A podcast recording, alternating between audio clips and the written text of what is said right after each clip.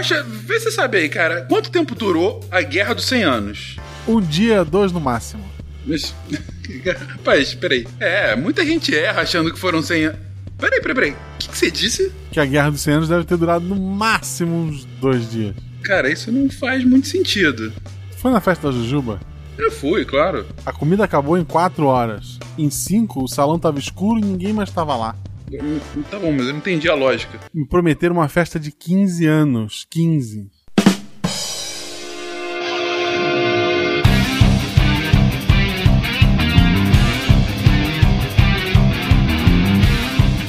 Olá pessoas, aqui é Fernando Malto Fencas, diretamente de São Paulo. E é hoje que trataremos da Guerra dos 100 Anos. Estava afoito para que fizéssemos isso e estamos gravando às vésperas da final da Copa, o que é ainda mais interessante. Por que, Fencas? Porque nesse exato momento a França tá na final e talvez a Inglaterra esteja. Termine de datar o programa, por favor. Ah, não tem o menor problema. França ganhou hoje a semifinal, a Inglaterra pode ir à semifinal amanhã, pode ir à final amanhã. Mick Jagger Mode On, hein?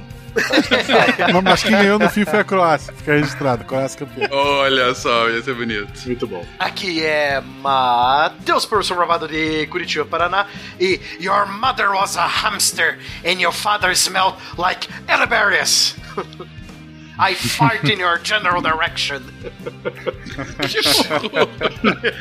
ai, ai. Monty Python, sempre excepcional. Wala Wala, aqui é Joana Dark e vou fazer meu discurso de guerra. Vous, hommes d'Angleterre, qui n'avez aucun droit de ce royaume. Les rois d'ici vous mandent et ordonnent par moi, gérant de Bruxelles, que vous quittiez vos bastilles et retourniez à votre pays. Ou sinon, je, vais, je ferai de vous un tel dommage qu'il n'aura éternelle mémoire. Aí vem o Mbappe e faz um gol, né? Bonito, muito bem. É, O discurso é, é, de fato é, dela, apócrifo. É, não, é, é dela. Tem, tá registrado numa das cartas. Na verdade, é uma carta que ela manda pro, pros, pros ingleses, mas que cabe bem, que é com tanta ira, tanta raiva, que é, que é praticamente um discurso de guerra, né? Tá, tinha sentido isso que tu falou, então? É um idioma mesmo? Tem sentido, tem. é. Ela É, fala basicamente se que. quiser. É, vai, uma tradução rápida. Vocês, homens da Inglaterra, vocês não têm direito aqui nesse reino. O, de- o rei do céu manda e ordena vocês pra mim, Jane, da, da- a, a garota, a, a virgem, que para que vocês a donzela, para que vocês saiam das suas torres e bastilhas e retornem ao seu país, ou, se, ou então é, eu vou fazer a vocês tamanho dano que ninguém mais que, é, que vai perdurar pra sempre. É mais ou menos uma tradução. A resposta foi depois da vinda. Sabe de nada, inocente. Literalmente inocente. Salve, salve, gente amiga da ciência. Direto do Lamaçal de Agincourt ou Agincourt, com o idioma que você preferir.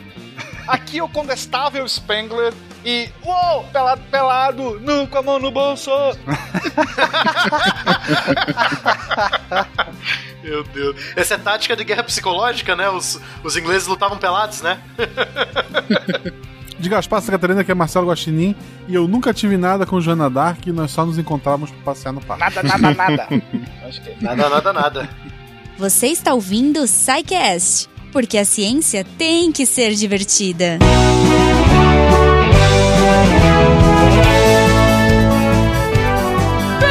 Bem-vindo! De uma sessão de Regalio Sidecast. Eu sou o Fencas. E eu sou a Jujuba Pequenas, que saudade! O bom filho a casa torna o e torna em dose dupla, é verdade? Pois é, pois é. Agora eu acho que assim, eu tô gravando sozinha, Forever Alone, aquela música triste do Hulk. é. Mas quando você vem, Fenquinhas, aparentemente as coisas são legais, hein? As coisas são boas. Geralmente é uma Por quê? coisa diferentona, né? Primeira notícia. Aham. É quinta-feira. Você sabe que você vai bagunçar a agenda das pessoas, porque hoje é quinta-feira Sim, sim. e tem SciCast. Exatamente. A pessoa Como viu assim? o SciCast entrando no feed, já pensou um sexto. E não sextou Sextou. ainda, né? Não, quintou, olha só. Pois é, gente. Na verdade, vocês estão ouvindo esse recado duas vezes, né? Vocês estão ouvindo no Sim. cast de quinta e no de sexta, porque tem dois sidecasts essa Yeah! semana. O Fenquinhas chegou na meta. Ah, sim. E dobramos a meta. Dobramos a Gente, meta. deixa eu contar o que aconteceu. A gente gravou esse sidecast sobre Guerra dos 100 Anos e não deu tempo de gravar tudo num dia só porque a gente falou demais. E aí a gente gravou Ah, na tá. semana seguinte e falou, cara, ficou muito bom. Tem que lançar na mesma semana. E aí a gente lançou na mesma semana. E aí a gente tem que ter um concurso cultural na mesma semana e temos um concurso cultural na mesma semana, Goma. É, aí que beleza. Essa é minha empolgação. Pois é. Sabe por que eu tô empolgada, tipo, só que não? Porque eu não posso ganhar! Eu não posso! Ah, Isso é muito não. injusto. É verdade. Nós fomos, falamos com os nossos queridos amigos da editora Rocco. Beijo, amo vocês pra Sim, sempre, porque vocês me beijo, apresentaram Rocco. Harry Potter. É, e falamos lá, queridos da editora Rocco, faremos um especial de dois episódios sobre a Guerra dos 100 Anos. O que, que vocês podem oferecer de presente pra um ouvinte supimpão que venha participar conosco desse episódio. E eles falaram: Fencas, temos aqui essa. Não é trilogia ainda, é biologia, né? Biologia, ok? Kingmaker. Kingmaker, Uma Jornada no Inverno e Kingmaker, O Abandono da Fé. Dois Olha livros. Eles só. são contemporâneos da Guerra dos 100 Anos. Eles passam, na verdade, na Guerra das Rosas, que nós falamos no episódio da sexta-feira. Enfim, é um livro de ficção, mas com aquela ficção histórica bem interessante, né? Muito, muito elogiado. E a gente vai presentear um ouvinte com esses dois livros, mas é um ouvinte muito especial, não é, Goma? Sim, não, já que você falou supimpíssimo, né? Foi isso que você Eu usou? acho que sim. Então eu vou pôr ouvinte, vírgula, o supimpíssimo. Exatamente. Por que, querido ouvinte? Como você vai ganhar? Muito Como? simples. Como? Muito fácil. o senhor vai até a melhor rede social, nosso querido Twilder, e Uhum. no Twitter marcar arroba Portal Deviante e arroba Editora Roco, Roco com dois Cs, claro, gente. Uhum. E vocês vão falar o seguinte: vocês vão ter que criar o melhor título de nome já existente. Vocês Muito sabem, bom, nesses cara, episódios em que a gente fala da Inglaterra e tudo mais, a gente tem o nosso lendário Pepino o Breve. Cara, a minha vida nunca mais foi a mesma depois disso. Exatamente. E, e A ele. quinta B bate forte. Ele lidera uma sequência de nomes com títulos igualmente risíveis como esse. Sim. E a sua missão, querido ouvinte, que quiser ganhar esse par de livros, é criar, inspirado no SciCast, eis aí a pigadinha. A sua missão, então, querido ouvinte, é Hum. baseado no SciCast, essa é a pegadinha, vocês têm que ser baseado. fale sobre ciência, fale sobre o cast em si, os participantes, não importa. Hum. Mas vocês vão ter que criar um nome com o seu título. E bom, o cara, mais muito bom. criativo será presenteado com Kingmaker, Uma Jornada no Inverno e Kingmaker, O Abandono da Fé. Gente, aloprem. Não me venham com Fencas, o Homão, porque É. esse é mais do mesmo já. Jujuba, vírgula, a goma. Isso, não, Tipo, eu quero algo assim genial pra gente ler e começar a bater palmas, Sim, enfim. Exato, exato. Lembrando, Fenquinhas, que a comissão julgadora desse super nome aí, com sobrenome, vai ser a própria equipe que gravou o episódio. Exatamente. Então, sejam E criativos. a gente vai dar duas semanas. Nas próximas Ó. duas semanas, vão marcando a gente aí. Sigam também Uhum. Portal Deviante, Editora Roco, obviamente. E o melhor vai ser jogado ao final das duas semanas. Então, daqui a duas semanas, eu e Goma Boa. estaremos aqui de volta anunciando o Yay. grande vencedor, aquele que nos inspirou com o seu título mais criativo e mais divertido baseado no SciCast. Boa. E Fenquinhas, já que a gente falou demais e falou muito, rapidamente agradecer a todos os nossos patronos que tornam a ciência divertida, que ajudam a esse projeto acontecer e continuar e crescer nosso Megazord Deviante. Então, muito obrigado a todos. Se você quiser fazer parte também, Patreon, Padrim e PicPay. É Isso. E se você quiser falar conosco, não só para mandar o seu título, não, o título só pelo Twitter, gente, mas se você quiser falar conosco, Isso, na tu- verdade, fale a partir de contato.sicast.com.br ou deixe lá o comentário nos dois posts de cada um desses episódios que estão Uhum. saindo nessa quinta e nessa sexta-feira. Exato. Agora vamos, vamos pra guerra, porque a gente tem dois dias e 100 anos pra cobrir, né? Exatamente. Então vambora. E Goma, eu não consigo mais tirar pepino breve da cabeça. Eu quero ver o que, que vem aí pra gente rir muito. Vamos lá.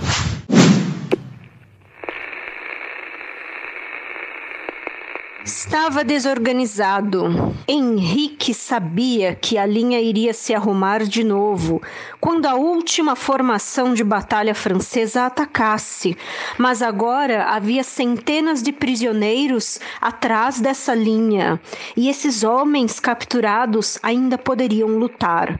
Eles não tinham elmos e suas armas haviam sido tomadas, mas mesmo assim poderiam atacar a retaguarda de sua linha. A maioria estava de mãos amarradas, mas nem todos, e os que estavam soltos poderiam libertar os outros para se jogarem contra a linha inglesa perigosamente fina. E havia a ameaça dos franceses, que pilhavam sua bagagem, mas isso poderia esperar. O vital agora era suportar a terceira carga francesa e para isso precisava de cada arma de seu pequeno exército. Os cavalos que avançavam seriam atrapalhados pelas centenas de cadáveres, mas eventualmente passariam por esses corpos e depois as lanças compridas se cravariam em sua fileira. Precisava de homens e os homens olhavam para ele, seu rei. Adaptado de Azincourt de Bernard Cornwell, página 421.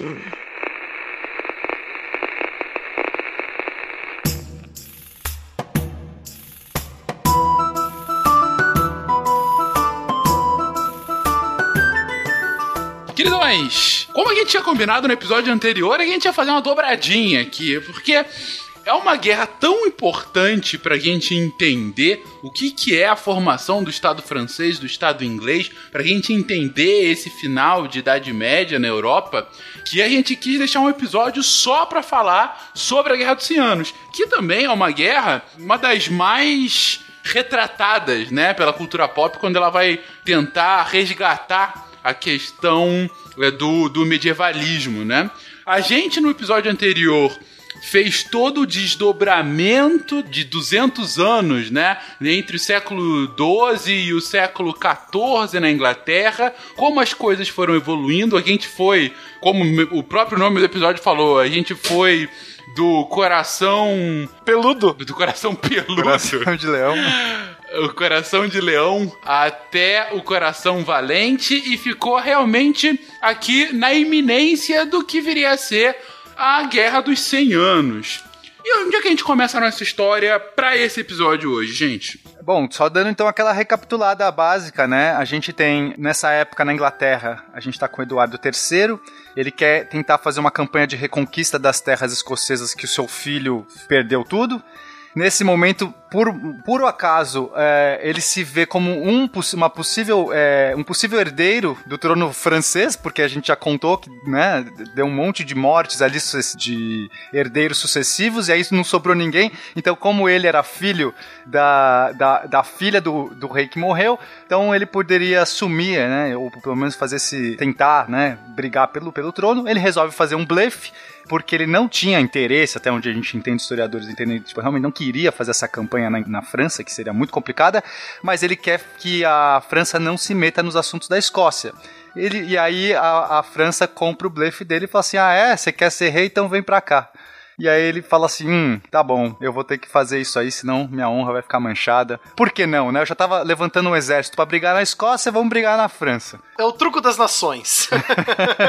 e esse é o contexto. Lembrando que Eduardo III, que foi o último rei que a gente falou no último episódio, ele foi o cara que mandou matar o amante da mãe e, e, e prendeu a própria mãe, né? Que, a, que, ela tava tentando dar um golpe lá e tal, o golpe do baú. o cara mandou prender a própria mãe e matou o padrasto, né? Então, que beleza. beleza. E, bom, a gente, como, como colocou aqui o Pena, então, depois desses desdobramentos que a gente explorou no último episódio, a gente chega à época de Eduardo III. A gente já havia comentado dos Eduardos anteriores, né? Uh, e, do, de como o terceiro acaba chegando ao poder. Mas por que, que ele é importante para esse início de história, gente? além de dar a o erro, o erro crasso, o erro matemático, né?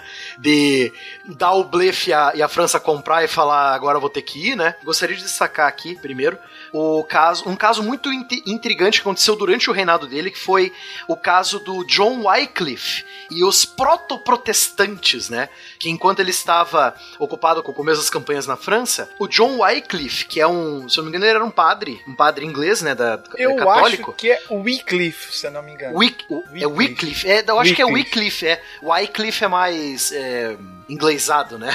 Mas enfim, o John Wycliffe, ele, ele fez uma coisa que a Igreja Católica proibia absolutamente: traduzir a Bíblia para a língua local.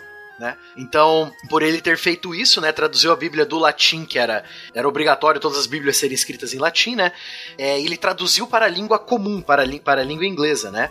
E aí ele meio que democratizou o livro sagrado, né? Então ele mais pessoas, pessoas que sabiam ler e escrever em inglês podiam entender a Bíblia, a Bíblia por conta própria. Então meio que a igreja começou a perder o monopólio do controle de como que as pessoas interpretavam a, a Bíblia, né? E- e então ele e um outro cara que, se eu não me engano, eu citei ele no nosso cast de eslavos, eu acho. Não me lembro agora.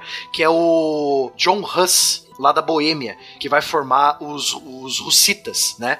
E a Igreja da Morávia, que também vão ser, tipo, proto-protestantes. Assim, é o começo do, do pessoal, tipo, não tô feliz com a Igreja Católica e, e- e quero reformar, entendeu? Isso aconteceu durante o reinado do Eduardo III, né? E, e como o Pena explorou bem, principalmente no final do episódio anterior, você teve aquela sucessão de, de, de problemas, né? De, Desventuras em série. problemas, de desventuras. Desventuras é a palavra certa. Uma sucessão de erros sucessivos. Uma sucessão de erros sucessivos, por que não? Mas essas desventuras em série que acabaram acontecendo justamente na questão da sucessão francesa e a partir daí a ambição da Inglaterra de consolidar seu domínio ah, no reino francês. Mas nós temos interesses econômicos na jogada. Diga lá. Nós já verificamos que existe quase uma simbiose entre França, ou pelo menos parte dela, que não era chamada assim, e a ilha da Grã-Bretanha, desde o episódio número 1. Né? Ah, A gente tem, vamos ah, dizer assim, ah, tanto é que a Britânia, né, inclusive, ou a Bretanha, fica na parte continental, aquela pontinha ali. E nós tínhamos terras, tanto na ilha quanto na parte continental, e é da parte continental que William Conquistador vai, e aí vai dar início a toda essa história. Pois bem, é, nós temos alguns territórios continentais e territórios vizinhos a, a possessões inglesas que são muito atraentes comercialmente falando, especialmente Flandres, a Gasconha e Pontier, na- nas quais rotas de comércio se entrecruzam, onde nós temos as famosas, já de muitos anos antes, feiras comerciais medievais. E é claro que quem tem essas terras, de certa forma, pode cobrar os impostos referentes a isso. É só pro, o- pro ouvinte entender essas regiões que o, o Spenger falou, que é muito interessante, todo esse estudo dessa ascensão da, do comércio medieval. É, em Flandres, que é metade da Bélgica, né? Nós temos ali uma cidade portuária inglesa mu- muito famosa, que é Calais, né? Ou Calais, como, como se escreve, né? É, vai, ser, vai ser da Inglaterra até 1600 e alguma coisa, essa cidade portuária, né? É um dos portos mais importantes dessa região, inclusive. Exato. E lá na Gasconha você vai ter Bordeaux, né? Bordeaux que por muito tempo vai, vai ficar sob domínio inglês, né? E vai ser um, um, um porto um porto atlântico muito importante para para as rotas comerciais que iam é, para o norte para Inglaterra ou para o sul por Portugal e Espanha para, para o Mediterrâneo, né? Então são duas cidades muito importantes comercialmente e estavam sob domínio inglês. E evidentemente que a França vai olhar para aquilo com interesse, porque nós, aqui pertinho, não podemos nos apropriar dessas terras. Porque os ingleses, vamos dizer assim, lá de longe ainda dominam essa região. E aí, aliado a esse a essa primeira raiz econômica, nós vamos ter toda a treta envolvendo a questão sucessória, sim, do trono francês. Tanto que é uma novela à parte toda essa, Sim. né? Se a França faz guerra com a Inglaterra, eles podem, depois de uma guerra, você re- redistribui terras, né? É normal. Então seria uma oportunidade para que eles conseguissem reconquistar ali a Aquitânia, que eles não, não gostavam de, de- de estar no domínio inglês e tudo mais. Então foi também, né, como o William falou, tem, sempre tem interesses, né? Nunca é só ali o que, para- o, o que aparenta Não é só peito, né? Não vai só de peito aberto. É, não é só ali, é pela honra dos meus familiares, eu voto que. Não é só isso. Isso até é interessante que tu mencionou, porque aqui o modo de se fazer guerra durante o período da, da Guerra dos 100 Anos, que basicamente é um erro matemático, né? Já que não são 100, são 116. Ele começa a mudar e sofre alterações profundas. Porque antes, fazer guerra tinha todo esse lado nobre. Quem fazia as guerras eram os nobres. Sim, você tinha infantaria, vamos dizer assim, os peões, mas Bucha de canhão, bucha de É. canhão.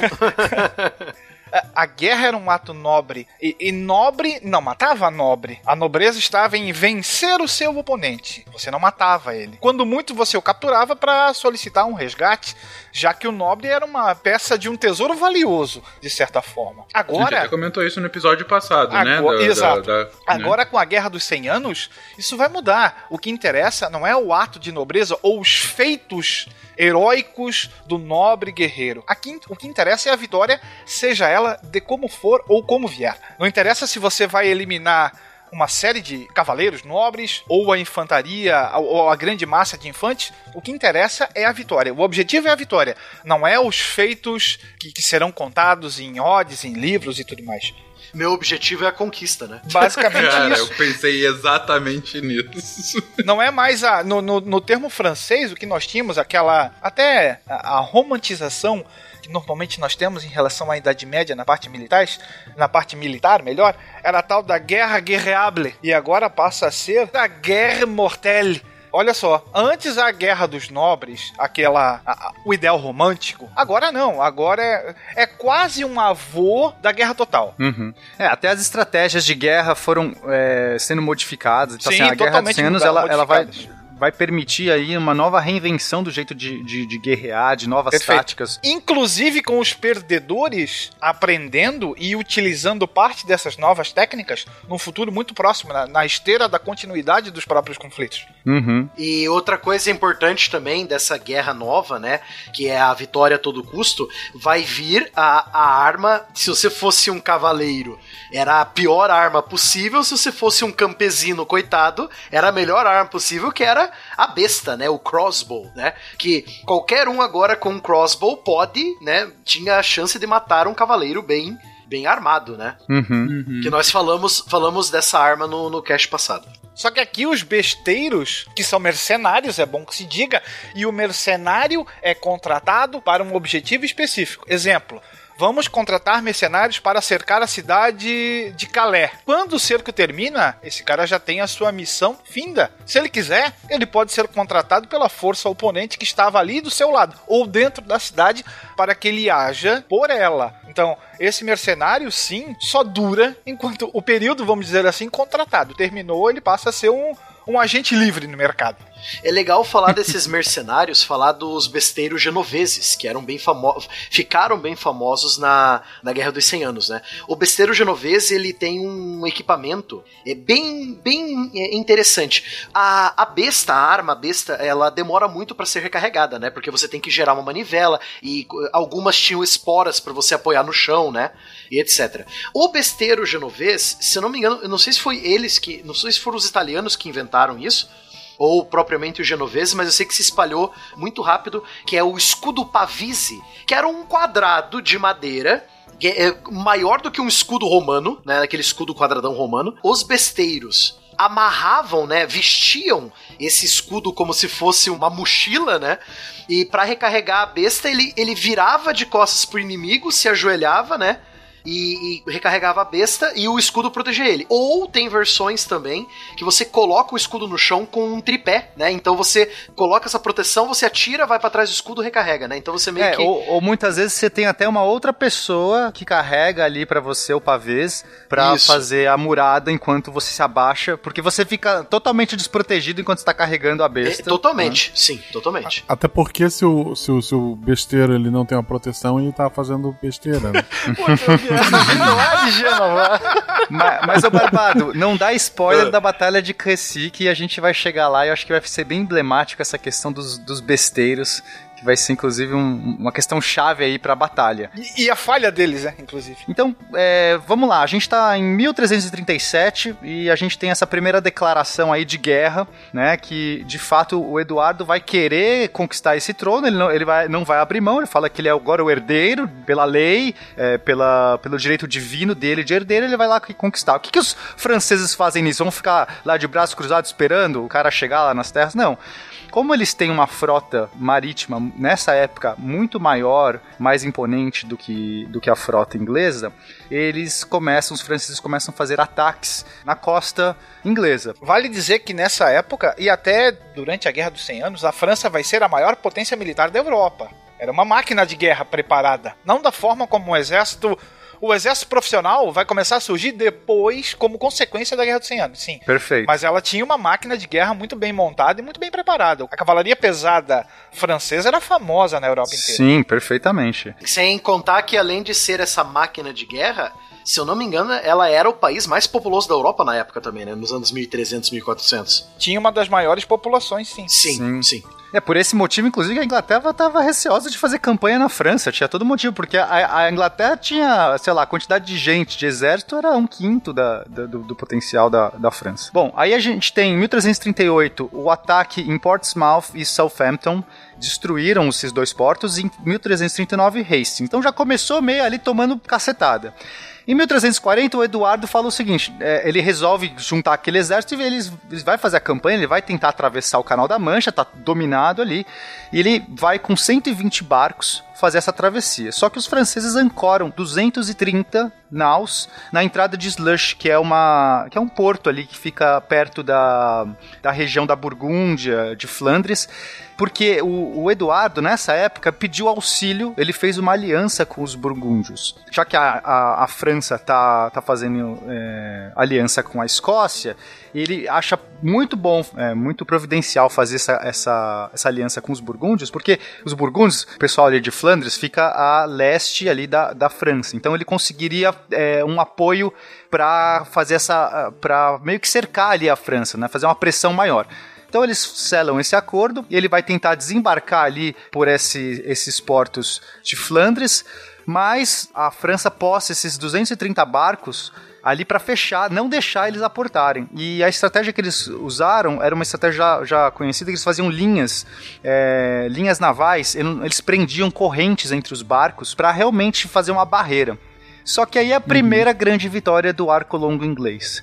Os caras, ah, basicamente, a estratégia dos ingleses era levar três barcos por vez, sendo dois com arqueiros e o do meio com homens de arma. Choviam flechas nesses, nesses barcos ingleses, que estavam com, mano- com uma manobrabilidade reduzida, porque eles estavam todos presos, ancorados.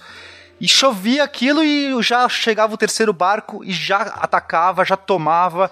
E com isso eles conseguiram é, quebrar essa linha de barcos ingleses, destruíram gran grande quantidade, quase todas. Apenas 18 naus escaparam desse cerco. E essa foi a grande vitória, a primeira grande vitória que normalmente o pessoal não fala. É- é- Essa batalha, que é a batalha de Slush, normalmente o pessoal não, não comenta muito, mas de fato eu acho que é uma das mais importantes, porque isso, além de ter dado aquela moral que precisava no início, é, eles dominaram o Canal da Mancha. E a partir de então eles puderam fazer campanhas ca- sucessivas para desembarque. Sem essa vitória, sem esse domínio do Canal da Mancha, provavelmente talvez essa guerra nem tivesse se desenvolvido muito. Se ele já tivesse tomado pau nesse primeiro desembarcar, talvez a gente a Guerra dos 100 anos fosse Guerra dos 10 anos, sei lá, alguma coisa assim. Ou dos 15, né? Como queria gostar. Exatamente. A Ordem de Cavalaria Francesa vai sofrer uma primeira grande derrota ainda no ano de 1302 na Batalha de Courtrai, na qual ela é derrotada por tropas flamengas e de camponeses e burgueses armados com lanças. E aí você para para pensar o seguinte: antes nós tínhamos aquela ideia da trifuncionalidade feudal. Uns guerreiam e governam, uns rezam e uns trabalham. Como é que esses caras que guerreiam vão tomar pau de uma peãozada desestruturada, já que o papel bélico cabia à nobreza? Principalmente aqui, no reino francês. Na flor da cavalaria da Exato, nobreza, né? No auge da cavalaria nobre, aquela ideia e tudo mais. Começa aqui, 1302. Então você já. Não que a cavalaria começasse a ser questionada, mas aqui você já começa a ver que ela não era tão eficiente como se propagandeava ou como for até ali. Hum, Ou seja, você tinha muito mais o aspecto de olha só a temida cavalaria francesa, mas quando foi pro vamos ver, começaram a decepcionar. Não era só fama, ela era realmente eficiente para um determinado tipo de, de estratégia, de tática e de prática militar até então. O que nós temos agora é a inovação. E a cavalaria Entendi. francesa não está apta para inovar ou, entre aspas, evoluir da mesma forma que os seus adversários assim o fizeram. É, era, era quase inconcebível isso, né? De você. Assim, até porque os nobres querem guerrear com nobres. Tem toda uma questão aí que é pautada no ideal da- medieval. E no momento que eles estão é, encontrando camponeses para guerrear com eles, primeiro que já tem já de cara um desdém por isso. E muitas Exato. vezes isso já é o suficiente para que você é, não esteja apto aí para ver, para, sei lá, de algum jeito acreditar ao seu adversário alguma, al- al- algum tipo de ameaça. E é, foi nesse momento que eles começaram a tomar pau, né? Porque eles estavam subjugando. Exatamente. A infantaria aqui era olhada com desdém. Era, como o Barbado sempre comenta, eram os primeiros a tombar as buchas de canhão. Ah, falando em canhão, ele vai ser uma novidade que a gente vai ventilar depois, né? Ah, sim, é. Mas assim, Verdade. a infantaria que basicamente era composta por camponeses ou servos é, era vista assim como uma tropa de segundo escalão, terceiro, quarto, quinto escalão. Já que a, a guerra era uma ação dada à nobreza. O cara passava a vida treinando para o combate aí, até a gente comentou das justas e tudo mais. Então, era inconcebível sim que um nobre com anos de prática tombasse perante um grupo de buchas de canhão que basicamente estão segurando uma lança que eles aprenderam, ou uma enxada, ou uma foice que eles usam no seu dia a dia como instrumento de guerra. Me diga, seu Rolando Lero. Pois não, mestre. Como morreu Joana Dark? Joana da... Não, peraí. Se isso é brincadeira, saiba que não pegou bem. Pelo amor de Deus. Joana Dark, que isso? Anteontem, eu e Darquinha, nós estávamos juntos, ali no Leblon. Fomos ao cinema juntos ver um filme. Darquinha e eu. Bom, então, seguindo aqui nossa, nossa linha da história, depois que eles fizeram essa- venceram essa, essa batalha de Slush, eles puderam desembarcar lá na, em Flandres. E qual era a partir de como foi a estratégia da Inglaterra? É aí entra a Chevauché. A Chevauché é basicamente uma campanha que você vai ganhando território adversário rápido, você vai sempre seguindo em frente, é, o mais rápido possível, e pilhando, queimando, é, roubando. O seu exército sobrevive do que consegue roubar, né? Você tem suas provisões, mas você faz tipo uma tática relâmpago de guerra, né? Você vai, ataca, rouba e continua, não para, vai pro próximo, né? Exatamente. Só para, né, em termos de comparação, o exército inglês aqui vai ter por volta de é, 15 mil homens e o francês 60 mil homens. Então os caras não querem ficar fazendo guerra, né? Assim, eles não querem dar chance de, de fazer essas batalhas. Então eles vão sempre seguindo, pilhando, e vai atrás dele, é uma, é uma briga de gato e rato. E atrás dele vai o exército francês. Só que a gente não tem internet, a gente não tem uma comunicação eficiente, a gente não tem, é, sei lá, rádio. Então é aquela coisa, opa, avistamos os ingleses aqui e tal, manda o mensageiro. E o cara tá manobrando ali no outra montanha e tá tentando descobrir, e tá mandando um batedor.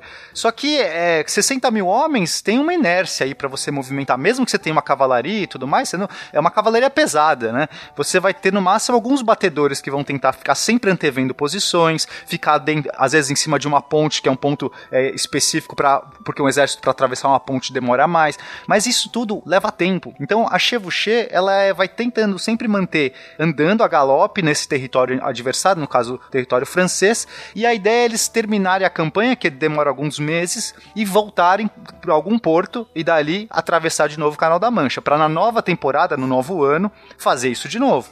Na segunda temporada. É, é legal destacar pro, pro ouvinte também o seguinte: nós temos o costume de sempre pintar os lados, né? Então, por exemplo, o exército inglês sempre vai estar de vermelho, né? E o exército francês sempre estará de azul, né? Então, é, nós temos que lembrar o seguinte: na época medieval, é, você não tinha um, um- meio que uma padronização pro seu exército, né? uma cor só pro seu exército. Você poderia tentar, mas geralmente o soldado, até o infante, né? Ele levaria as cores do seu nobre, né? Então você teria você teria um arco-íris de cores ali, né, do- dos dois lados, tanto da França quanto do da Inglaterra. Só que o que predominava em vários escudos nobres ingleses é a cor vermelha, né? Não porque era padrão, mas era, era predominante. Vários nobres tinham a cor vermelha no escudo. Assim como no lado da França, a cor mais comum era azul, né? Então, ah, porque era, era uniforme padronização? Não, não era padronização, né? Era só uma questão tipo de, ah, porque eu quero deixar, o nobre quer deixar o escudo dele com a cor mais parecida com a do rei, né? Então ele vai, é, essas famílias antigas querem ter a, a proximidade com a casa real, né? Mas não é por padronização. Acho é que até o Fernando vai comentar isso depois. Aqui o conceito de nacionalização tá muito longe. Você não é um francês. Você não tem esse sentimento de nação. O que você tem é talvez um dever para com um nobre. Isso. E se esse nobre tomba no teatro de operações, no campo de batalha, aquela sua responsabilidade, di- digamos assim, cessa automaticamente. Então, a Guerra dos 100 Anos vai ser pródiga em relação a isso. Você tem é, combatentes que trocam de lado de, de lados duas, três vezes, conforme for. É, não existe um sentimento de lutar pela nação, a pátria de chuteiras. Não. A- até a importância do- da, da heráldica e desses porta-bandeiras, porta-estandartes, porque quando você tá no meio do campo de batalha, como é, como é que você sabe, primeiro, onde você tá, pra quem que você pertence e, e tudo mais? Você vê aquelas bandeiras, você vê os porta-estandartes. Quem você mata, né? É, Talvez a mais famosa seja a Auriflama de Saint-Denis, que era usada na França. perfeito. Sim. sim. Que, que é um desses artefatos, né? Que o pessoal utilizava muito em, em campo de batalha pra, pra aumentar, pra incentivar aí a moral. Porque a moral, você fala o boost, o boost. Exato. da qual o exemplo mais perfeito vai ser Joana Dark. Ela não vai ser uma guerreira. Ela vai ser, de certa forma, um estandarte. Um grande estandarte, exato. Mas enfim, então esses porta-estandartes, é, eles estão carregando ali a bandeira do, do nobre, né? Daquele que você serve. Se aquele cara tomba, aquele estandarte cai no chão, você não tá mais vendo ele, a moral da tropa inteira cai junto com ele. Então é muito importante ali, é, todo essa, esse jogo de, de, de cores que você tem no campo de batalha é extremamente relevante. Aquilo muda a moral, muda a maré da, da, da guerra totalmente. Sobre o, a ainda, é, não necessariamente o objetivo era a conquista, mas aqui é debilitar, tocar o horror em relação ao seu adversário. Desmoralizar, né? Você fala assim, Exato. cadê o seu rei que não te protege? Eu tô aqui, pilhei. Exato. Quem sofre é a população. Vamos dizer assim, o paisano civil, porque você vai ter tudo destruído, esse cara vai sair correndo, vai abandonar aquele local, aquelas atividades econômicas que ali existiam, seja pela destruição ou seja pelo abandono, vão deixar de ser feitas. E aí essas pessoas vão correr pra quem? Vão pedir ajuda pra quem? É quase um bisavô da terra arrasada, que a gente vai ver principalmente ali na época das guerras napoleônicas e depois até mesmo no, no século XX. É, são expedições que muitas vezes vão utilizar o cavalo, sim, mas que têm objetivos econômicos. Você vai fazer um- uma pilhagem, depois você vai repartir o butim, eu até comentei isso depois. De certa forma, lembra ainda que de longe um pouquinho das bandeiras que existiram aqui no Brasil, que eram aquelas expedições que tinham como ah, finalidade inicial a captura de indígenas, depois eles vão procurar ah, metal precioso e ainda vão servir como mercenários para os mais diferentes fins ao longo do território nacional. Então você tem uma, um- uma equipe ou uma organização é, militar constituída para um determinado fim, que é tocar o horror. E isso vai inquietar, vai incomodar o teu inimigo. Como é que ele vai agir numa situação? Onde é que o cara vai? Ah, ele voltou agora. Será que ele não retorna da- daqui a algum tempo? Como é que fica? Isso desgasta o, o exército porque você precisa hum, meio que estar sempre de pronto emprego. E nessa época, o pronto emprego aqui praticamente não existe. Você vai mobilizar 60 mil homens. Até hoje isso é difícil. Você imagina nessa época, né? Não, vamos, vamos pensar até. é, vamos até engrossar um pouco esse caldo. Olha só, a gente tá diante de uma disputa de quem assume o poder, o trono. Ninguém tem certeza de nada, então, assim, você tem que pensar que ninguém não tem esse espírito nacionalista. Ainda mais se a gente pensar o norte da França, que tem muita presença inglesa ali. Né? A gente já viu que a Normandia, a, a- a nobreza inglesa são os normandos. A gente já viu isso no episódio anterior, que inclusive a, a língua falada na Inglaterra por muito tempo era o francês, a língua dos nobres era o francês. Então eles têm uma proximidade proximidade de parentesco, uma, uma proximidade de, de ideologia, de cultura, e aí de repente tem aquela disputa, quem que é o rei? Aí um cara fala assim, eu sou o rei, olha só, mas e esse cara às vezes é, é uma pessoa que você gosta mais porque tem um parentesco e tal. E aí tem um outro cara que assume que tá falando que ele é o rei, nesse caso é o Felipe VI, porque é, só pra gente entender, quem que assumiu na França? O Felipe VI não é descendente direto do rei Felipe IV, ele é, ele é filho do irmão, porque não tinha mais descendente. Então o irmão que é da casa de Valois é uma outra casa que vai assumir, e esse cara tá sendo questionado também. Se esse cara que tá sendo questionado pelos, por todo mundo e não consegue manter o povo seguro, essa galera fala assim: ah, que eu vou ficar pra esse rei aqui, inglês que tá aqui. O cara veio da, lá da Inglaterra até aqui e tá, e tá dando, dando voltinha aqui, ninguém pega esse cara. Vou votar em quem tá vencendo. Esse cara aqui, o Deus tá com ele, né? Deus tá ajudando esse cara, porque, Exato. pô, cadê, cadê o, cadê o outro aí que se diz rei?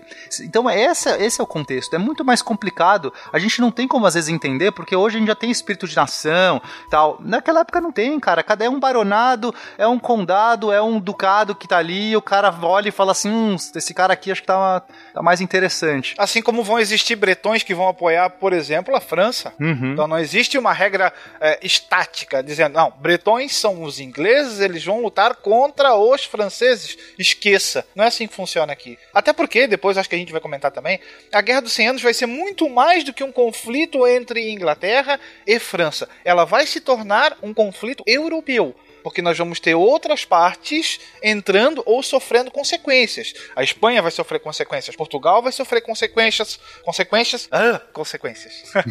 e o Sacro Império também vai entrar, ainda que por trás dos panos, nessa jogada. Então vai além do que simplesmente é, Inglaterra contra a França. É tipo uma Copa do Mundo. É tipo a Copa do Mundo, é Eurocopa, Eurocopa. Ou não, ou a Copa atual. É. Tchê? Ah, agora, você pensa assim, você acha que o Sacro Imperador Romano, Habsburgo do, do jeito que é, ele ia ficar fora de uma guerra de 100 anos? Negativo. Nos seus fundilhos ainda, né? É verdade. O, o- vou comentar algumas coisas que vocês agora vocês desembestaram em um atropelar o outro, não deu pra falar, mas tava bonito, tava bonito, parabéns pelo, pelo feito. É a Chevouché, por isso. É, exatamente. Vocês Guerra relâmpago, é Blitzkrieg, Blitzkrieg. Blitzkrieg inglesa, né? Mas interessante, sobre a Shibuche, é, uma das coisas mais interessantes que eu, que, eu, que eu percebi é que, assim, acaba sendo uma tática que foi dando certo e, ao mesmo tempo, foi o que o Will comentou no início do episódio. É uma proto-guerra total. Por quê, gente? O que é uma guerra total? A guerra limitada é justamente quando um exército combate outro exército, um ganha, outro perde e o efeito para a população civil é mínimo ou inexistente. Normalmente numa região é, mais afastada dessa cidade, Mais dessa erro, aldeia, né? exatamente. Você sabia que muitas pessoas iam pro combate e que algumas não vão. Isso vai acontecer até a Primeira Guerra Mundial. Muitos vão pro combate e, e muitos não voltam, mas isso vai chegar pra você meses depois. Você não tem a mínima noção do que é, você ouve falar sobre. Mas daí você ser testemunha ou ter alguém que volte com condições né, de relatar o que ocorreu, esqueça. Exatamente. E por conta disso, ah, você então tem uma separação entre o bélico e o civil, né? O militar e o civil.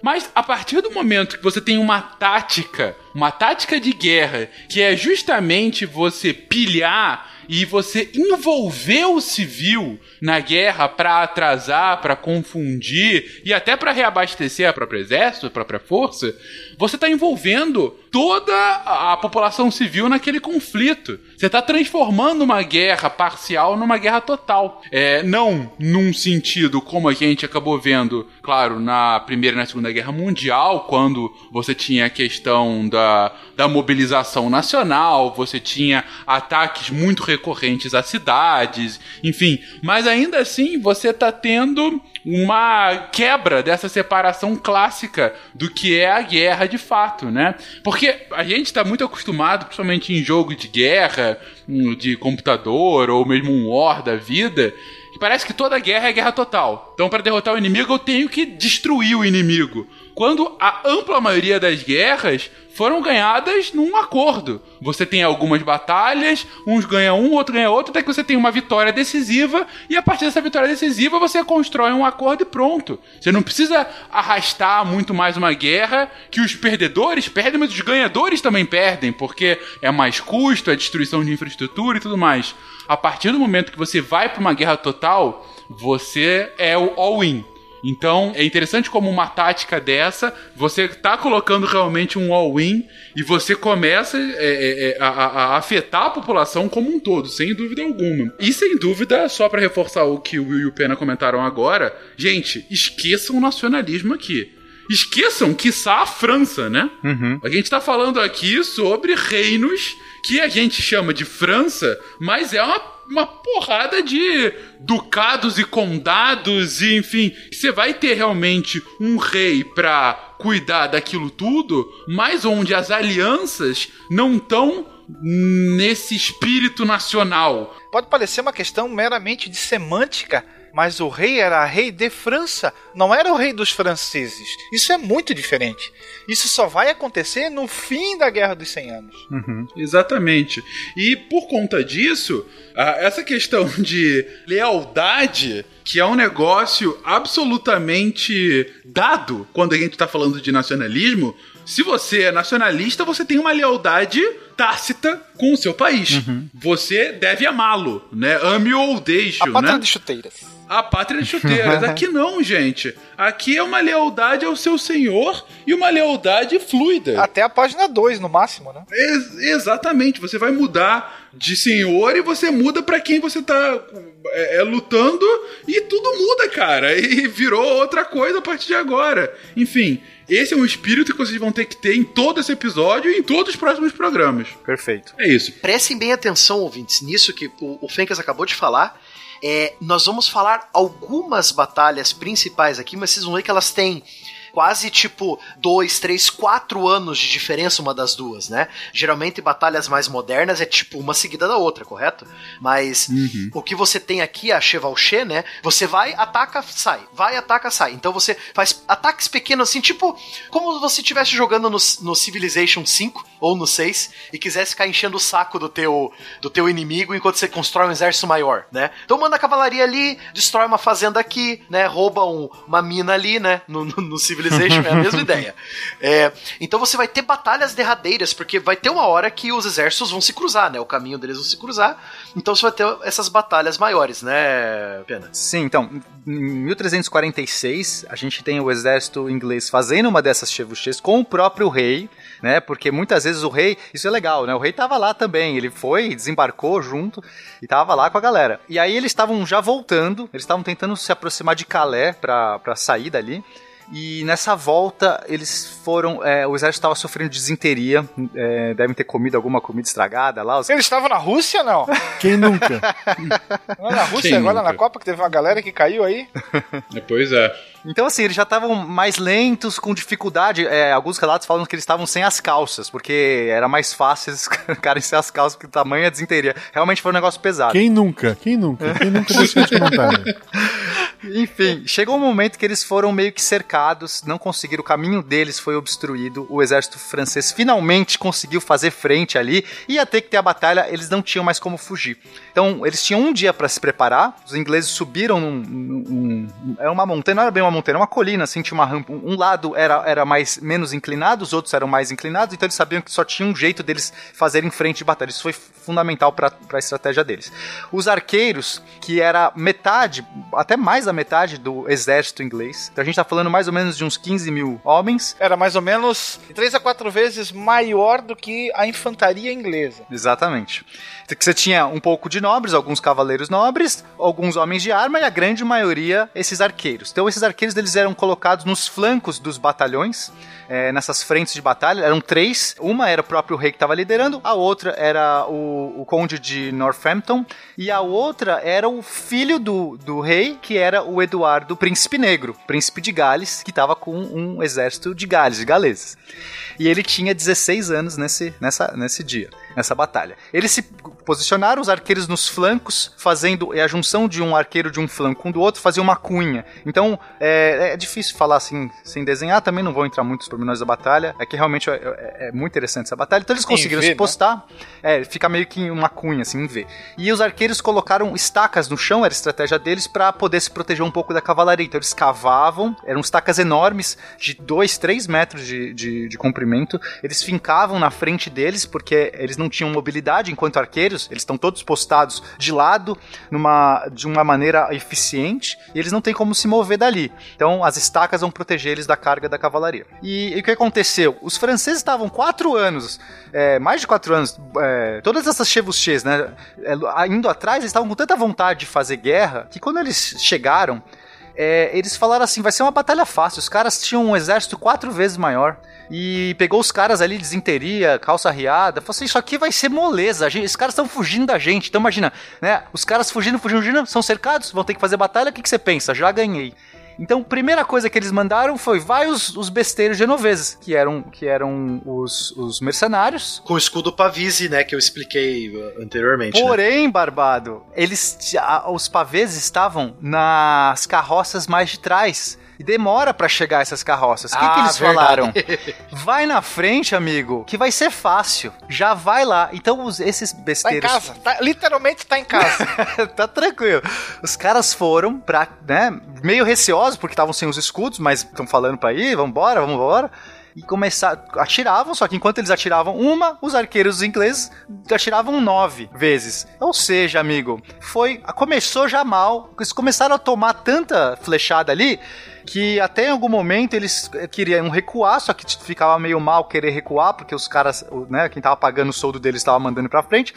E tem alguns relatos que eles começaram até a quebrar as próprias bestas pra falar assim: olha, quebrou, tenho que Ferrei voltar. nessa. Não, não, Em vez do tiro no pé, em vez do tiro no pé, que- quebrou a arma. Ixi, vou ter que recuar. Nessa hora que eles estão recuando, aí a cavalaria francesa tá putaça. E assim, eu quero dizer, você tem que imaginar um monte de nobres, tá? Todos eles assim, querendo fazer aquela guerra e tal. Eles, quer saber? Carga. E meio que nessa hora eles foram se atropelando, porque eles falaram assim: ah, sai, sai, Genovese, sai daqui.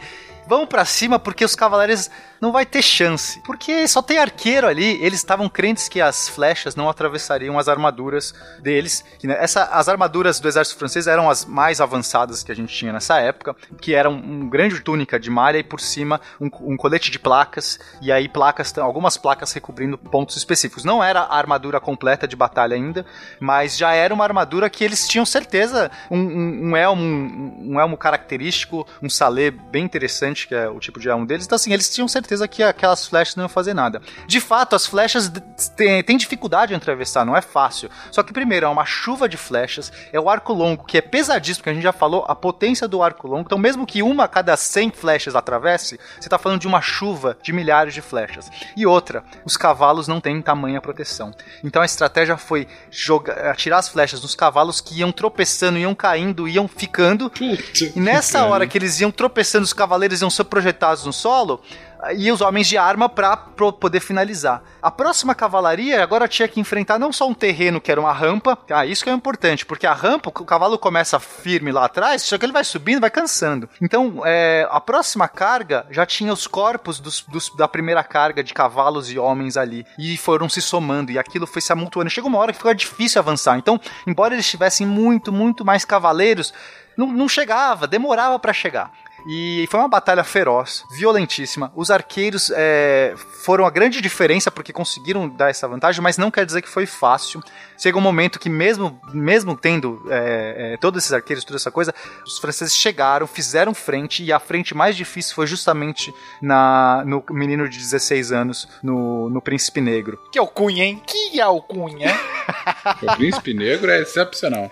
E ele recebeu a carga mais pesada. E tem uma hora que eu, eu gosto dessas anedotas de guerra. Tem uma hora que o, o Duque lá de Northampton fala assim pro rei, né? Assim, eles se conversando assim por, por mensageiros e tudo mais. Ó, oh, seu filho tá na merda. Manda, manda um destacamento para ajudar. Tipo, re realoca esses soldados daqui da sua frente, porque ele tá, né? É, ele tá vendo, ele tava no meio, ele tava vendo os dois lados. E o rei fala assim: não, ele é meu filho, tem que fazer por si só. E de fato. e de fato eles vencem aquela batalha. te vira aí. Cara, eu acho, eu acho esse relato muito legal. Então eles de fato venceram, foi muito pesado ali a, a, ao final da, dessa batalha. É, e aí naquela, naquela noite ali que eles estavam comemorando aquela vitória, e aí o rei falou assim, aí esse de fato é meu filho, assim, meio que, né, assim, deu aquela, bateu nas costas do moleque, falou assim, é esse isso aí. é meu guri. Se provou aí. Bem diferente do pai dele, né? Que era o, E- o Eduardo II, que a gente já falou aí que, não, não- que era muito fraco, né? E, é- e essa batalha foi, assim, super é, importante porque a partir dela é, destruiu, assim, grande parte do exército imoral francesa e aí os ingleses puderam conquistar é, uma grande quantidade de, de território imoral, né, e presença. Quando te, falo território é mais a presença, né? Eles não tinham nem gente pra conquistar, não é conquistar de pôr gente ali, morar as pessoas, é simplesmente aquela coisa, olha, Deus está do meu lado, eu venci com o exército mais fraco, a gente tá aqui na- andando pra lá e pra cá ne- nesse território ileso. E aí, quem que vocês vão apoiar agora? Quem que é o rei que merece? É esse que é o pensamento, sabe? E aí as pessoas começam a fazer, olha, esse cara aqui tá vencendo, é, então minha bandeira vai pra ele. É nesse sentido de, de, de ocupar o território, né? Corações e mentes, corações e mentes. Só lembrar que o- os reis e os nobres, linha de frente. Eu quero ver vocês verem isso na democracia. Me diga, seu Rolando Lero. Pois não, mestre. Como morreu Joana Dark? Joana da... Não, peraí. Se isso é brincadeira, saiba que não pegou bem. Pelo amor de Deus. Joana Dark, que isso? Anteontem, eu e Darquinha, nós estávamos juntos, ali no Leblon. Fomos ao cinema juntos ver um filme. Darquinha e eu. Aqui nós temos o que os historiadores militares chamam de vôlei de flechas. Como assim? Você tem um ataque onde todos os arqueiros atiravam ao mesmo tempo. Se você fazer um cálculo básico, você tem aí de 3 a 6 mil arqueiros no exército. O impacto que isso vai causar é quase que inimaginável, tanto física como moralmente. E nós tínhamos aqui já um cronista francês chamado Jean, Jean de Froissart, que era um historiador oficial do, do reino francês, e ele tem alguns relatos bem interessantes de uma batalha de, de uma chevauchée anterior a Crécy e durante a batalha. Então, anterior ele, ele relata o seguinte: os arqueiros da Inglaterra atiram tão integralmente juntos que os franceses foram obrigados a ceder para os ingleses. E aí, sobre a batalha propriamente de Crécy, ele fala. Então os arqueiros ingleses deram um passo à frente e deixaram voar suas flechas tão juntas e tão próximas que parecia neve. E aí, Nossa. volta aquilo que a gente comentou antes. No meio dessa chuva de flechas, não adianta se o cidadão que tá ali na frente é nobre, ou se ele é um plebeu, ou se ele tem uma chance de talvez tentar oferecer uma rendição ou um resgate. Aqui o medo, o pavor e a morte era praticamente certo. Eu, eu gosto das frases do Will. O medo, o pavor e a morte. É uma coisa realmente Você imagina? reconfortante. Ah, 6 mil arqueiros atirando 6 mil flechas num primeiro lanço, e quando sai a primeira, a outra já tá sendo pronta. Não tem muito o que você fazer. É, até 10 É. tiros por minuto. É uma coisa absurda. É, imagina o seguinte: a surpresa do teu adversário, já que os ingleses estavam numa posição, e depois eles vão se tornar mestres nisso, nisso. eles estão numa posição defensiva. Então, para o atacante, parece algo fácil. É a, a certeza do orgulho da vitória. É a falsa certeza, né? É a, a principal, o, o principal mecanismo da derrota, muito provavelmente. Imagina assim, ó, você na bicicleta, com colete à prova de bala, segurando, sei lá, um taco de sinuca, pedalando em direção a um cara com uma metralhadora. Era mais ou menos isso. Caraca, Meu Deus. O ok. colete te protege um pouco, mas. O Pena até comentou, o rei presente na frente de batalha, né? Felipe, quando viu, Felipe VI, quando viu que a derrota estava aí acontecendo, o que, que ele faz? Dá no pé com seus homens. Ah, muito bom, viu? E é por isso, gente, que a gente fala assim. E aí você tinha, assim, uma um amor muito grande ao nobre que faz esse tipo de coisa.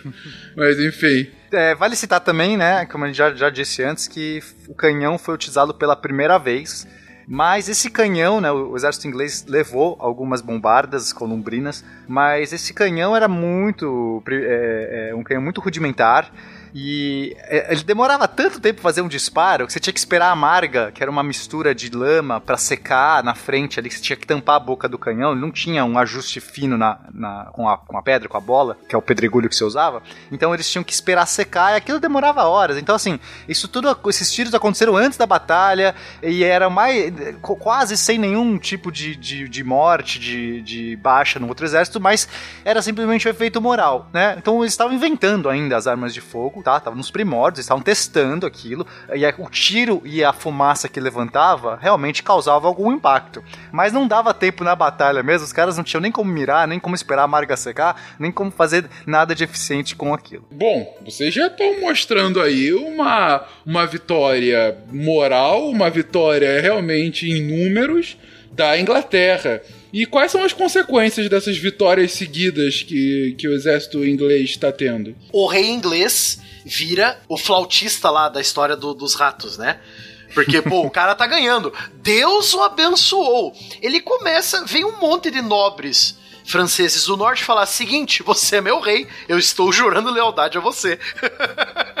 né? Então você tem toda essa fama, chama o- os nobres franceses a, a apoiar o rei, é, Eduardo III, né? Então, é, como a gente falou, não é uma batalha de conquistar territórios, é conquistar corações e mentes e neutralizar o, o exército francês. Se você neutralizar o exército francês, você tem corredor livre, né? Aí você passa lá pelas terras do nobre lá. O nobre se aliou a você, ah, beleza. Você passa por terras que o nobre ou os camponeses apoiam o rei da França, né? Falei, não, vou- vou, pilhar, vou destruir, né? Então você faz essa pressão psicológica que vai abalar toda a, o- o- a pouca estabilidade que existia, né? É, e aqueles que se curvam pra você são poupados, né? Aqueles que Ah, acabam sim, com certeza. se rendendo, falam assim, não, você é o rei de, de- de direito, tá certo, você, Eduardo, tô com você. Ele é poupado. Então também, é, com o tempo, né? Então, assim, depois dessa batalha, se, seguiu oito anos de trégua, onde... é, essa parte, principalmente parte norte e a parte oeste da, da- do território francês, estava voltado sabe, em prol do rei da Inglaterra. E depois disso a gente vai ter mais uma campanha que vai começar. Assim, por que, que não dá pra ter campanha toda hora, tá? E demora anos mesmo entre essas campanhas? Porque não tem dinheiro. Porque essas coisas custam caro. E a gente. E a Inglaterra vai passar, ela vai se endividar muito por- pela- durante a Guerra dos 100 Anos. Isso vai ser um problema. O rei vai, é, mesmo com a sua moral e por ter vencido batalhas, ele tem que é, levantar esse dinheiro dos nobres ou de empréstimos. Isso sempre gera discussão. Tem a questão do parlamento que vai. A gente já falou no outro, no outro cast. Quer dizer, não é o parlamento propriamente dito, mas esses conselhos de barões, de duques, de nobres inglesas que vão ter cada vez mais direito, voz, que vão discutir com o rei, vão sentar ali para ver a questão do exchequer, do, do, do orçamento. Isso tudo não é fácil de você lidar. Então, mesmo que é, eles tivessem essa, essa grande vitória inicial, aí você pensa assim: ah, o que, que a gente faz agora? Vamos ocupar tudo, vamos ganhar. Não, não dá, não, não se faz assim, não é? Não tem nem gente. A Inglaterra inteira, se levasse todo mundo que tivesse, não ocupava a França, gente. É muito território, é muito grande. Sim. Isso Então, é interessante uhum. que o Spinelli comentou, e eu acho que até nós não falamos isso no início. Apesar de ter esse nome Guerra dos 100 Anos, não significa que serão 100 anos, eh, né, full throttle eh, de combate perto direto. disso, Não, né? Nossa, é muito Você pouco. tem algumas batalhas, você tem períodos de trégua, Sim. depois voltam-se batalhas, e assim vai. Então você vai ter a sucessão, por exemplo, nesse período todo, de cinco reis ingleses. E, se eu não me engano, cinco reis franceses. Que passam todo esse período de guerra, depois, entre aspas, paz, depois uma nova guerra, depois paz, nova guerra, e assim vai. É, isso, a guerra é muito custosa e você não, não, não dispõe de homens e de meios para que ela se mantenha. Tanto é que a gente vai ter um problema sério na Inglaterra em relação aos camponeses, porque essa mão de obra começa a faltar. E aqueles que lá ficaram, espertamente, começam a o seu passe. E dizer o seguinte: você quer que eu trabalhe na terra? Você vai ter que me pagar mais por isso. Caso contrário, seu campo vai ficar ali, ó. Quem é que vai arar? Quem é que vai lançar semente? Quem é que vai colher? Você tem outra escolha? Você não tem muitas escolhas. O que tem tá aí. né? É o que temos para hoje. Então, aos poucos, a, a própria, a própria, principalmente a classe camponesa, começa a sofrer uma ascensão. E junto com os prejuízos da guerra, nós vamos ter a sua irmã que chega no seu encalço, que é a chamada Morte Negra, que nada mais é do que a peste bubônica, que vai matar muita gente. Então você tem uma quantidade de trabalhadores é, cada vez mais sendo reduzida. E aqueles que sobrevivem tentam e conseguem. Apesar das leis que depois e dos tratados que vão, que vão ser assinados e baixados para tentar vamos dizer assim, domesticar novamente esse trabalhador, eles vão conseguir ter uma voz cada vez mais forte. A gente tá falando aqui, ó, de século XIV, hein? E outra coisa também, né? É, é, essas tréguas vão ser constantes, né? É, tanto que depois da, bata da, da Batalha de Crecy, que nós acabamos de falar, né? Lembrando que o exército inglês ainda estava com desinteria, né? Estava voltando para casa depois de uma bela rodada de. De. Chevauché. de pilhagens, de, de chevauché. É, oito anos de trégua até voltar novas chevauché começarem a, a serem é, organizadas. Principalmente por Eduardo, o Príncipe Negro. Sim, é- essa segunda rodada a gente vai ver quem que vai pra frente, o Isso. Príncipe Negro. E eu, gente, desculpa eu te cortar, Barbado. Não, eu não, sou pode. absolutamente fã do Príncipe Negro, assim. Eu acho. é, com esse nome, né, gente? Com esse nome já, já tá tudo certo. Eu devo dizer que eu sou fã dele também, que eu não queria enfrentar um cara chamado o Príncipe Negro. Longe. Cara, o Cavaleiro Negro que protege a ponte lá do Monte Pátio já me assustou o suficiente. Muito obrigado.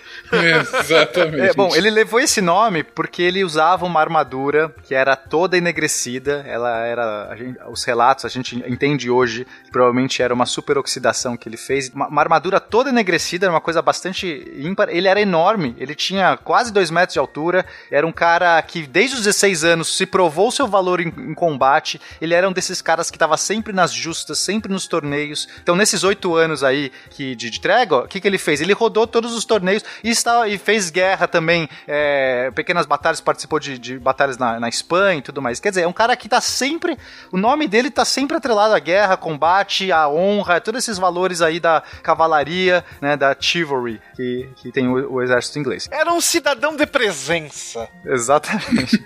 Não, e filho do Eduardo. III, que já era um cara de presença, né? Nesse caso, o filho fez jus ao pai, né? E o seu sucessor, né? Pelo menos já Uhum. é, previamente apontado. Era ele. Sim, sim, imagina. O medo aí que tava todo mundo sentindo depois de Eduardo III havia esse cara aí no poder. Bom, é, ele foi, vai fazer essa campanha. Essa campanha ele vai partir da Aquitânia dessa vez, não do lado de Calais, nem da, da Burgúndia. A Aquitânia fica ali a, a oeste da França. O sudoeste, no caso, né? Exato, sudoeste. É, bom, essa campanha, eu vou, eu vou, a ideia acho que aqui do cast é não ficar entrando nesse detalhe. Eu adoraria falar de cada campanha, mas acho que vai Ei, ser demais. Daria pra fazer um cast só dos personagens, daria pra fazer um cast só dos ducados, só das Sim. batalhas, né? Mas infelizmente o tempo é curto, vou tentar me segurar Não aqui. temos 116 anos pra isso. O que importa, vai dessa campanha que ele vai fazer de 1356, vai também culminar numa batalha. É, os historiadores não sabem se eles estavam evitando de fato a batalha, e foram pegos, ou se já tinham uma ideia de fazer frente. Essa batalha aconteceu perto da cidade de Poitiers. E então recebeu esse nome, Poitiers. Tem duas Poitiers, não sei se vocês é, lembram. Essa aqui, quando, é, é, tem a, a outra Poitiers, que é da Reconquista, lá do Carlos Martel.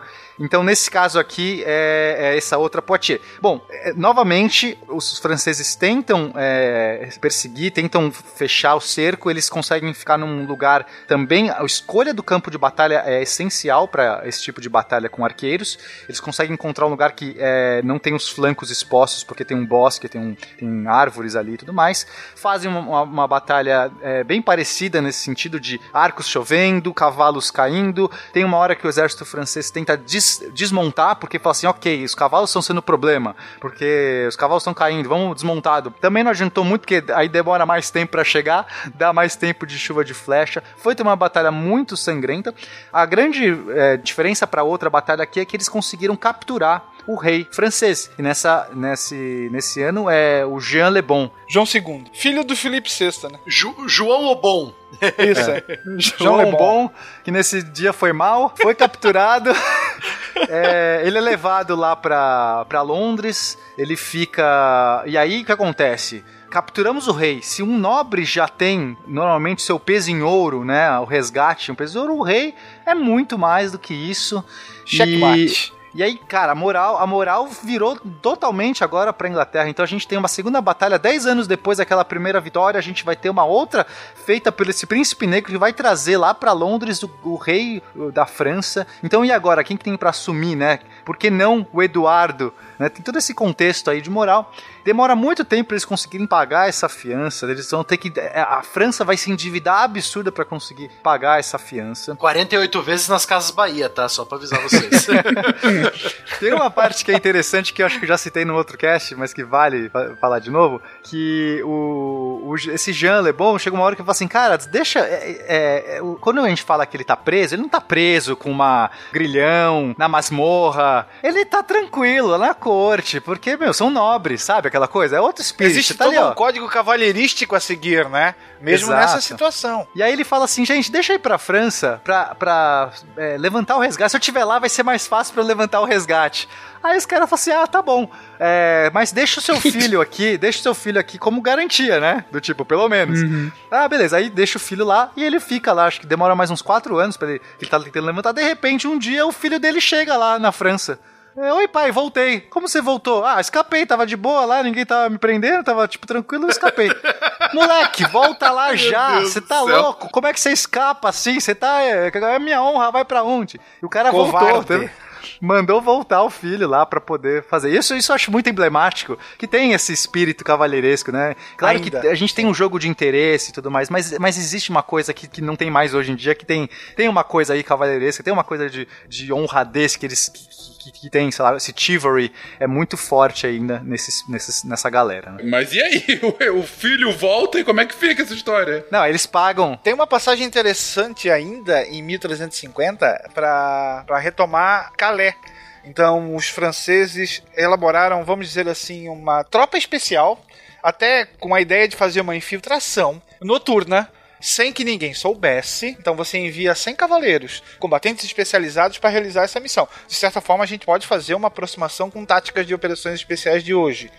Só que o grande problema é que um dos líderes desses cavaleiros era um agente duplo. E aí, quando esses cavaleiros chegam na surdina, quem está lá aguardando-os de braços abertos? O próprio príncipe negro, que elimina os 99, já que o agente duplo, né, permaneceu vivo. Então, tem até um livro que fala sobre isso, bem interessante. Infelizmente ele ainda não foi traduzido. É Special Operations in the Age of Chivalry, de um historiador inglês chamado Yuval Noah Harari. E ele conta esse episódio, é bem interessante. Os caras perderam, o rei foi capturado, tiveram que pagar 3 milhões de coroas, né, que era as moedas da época, né, que eram moedas de ouro, oito vezes mais do que toda a renda anual da- das terras inglesas, né?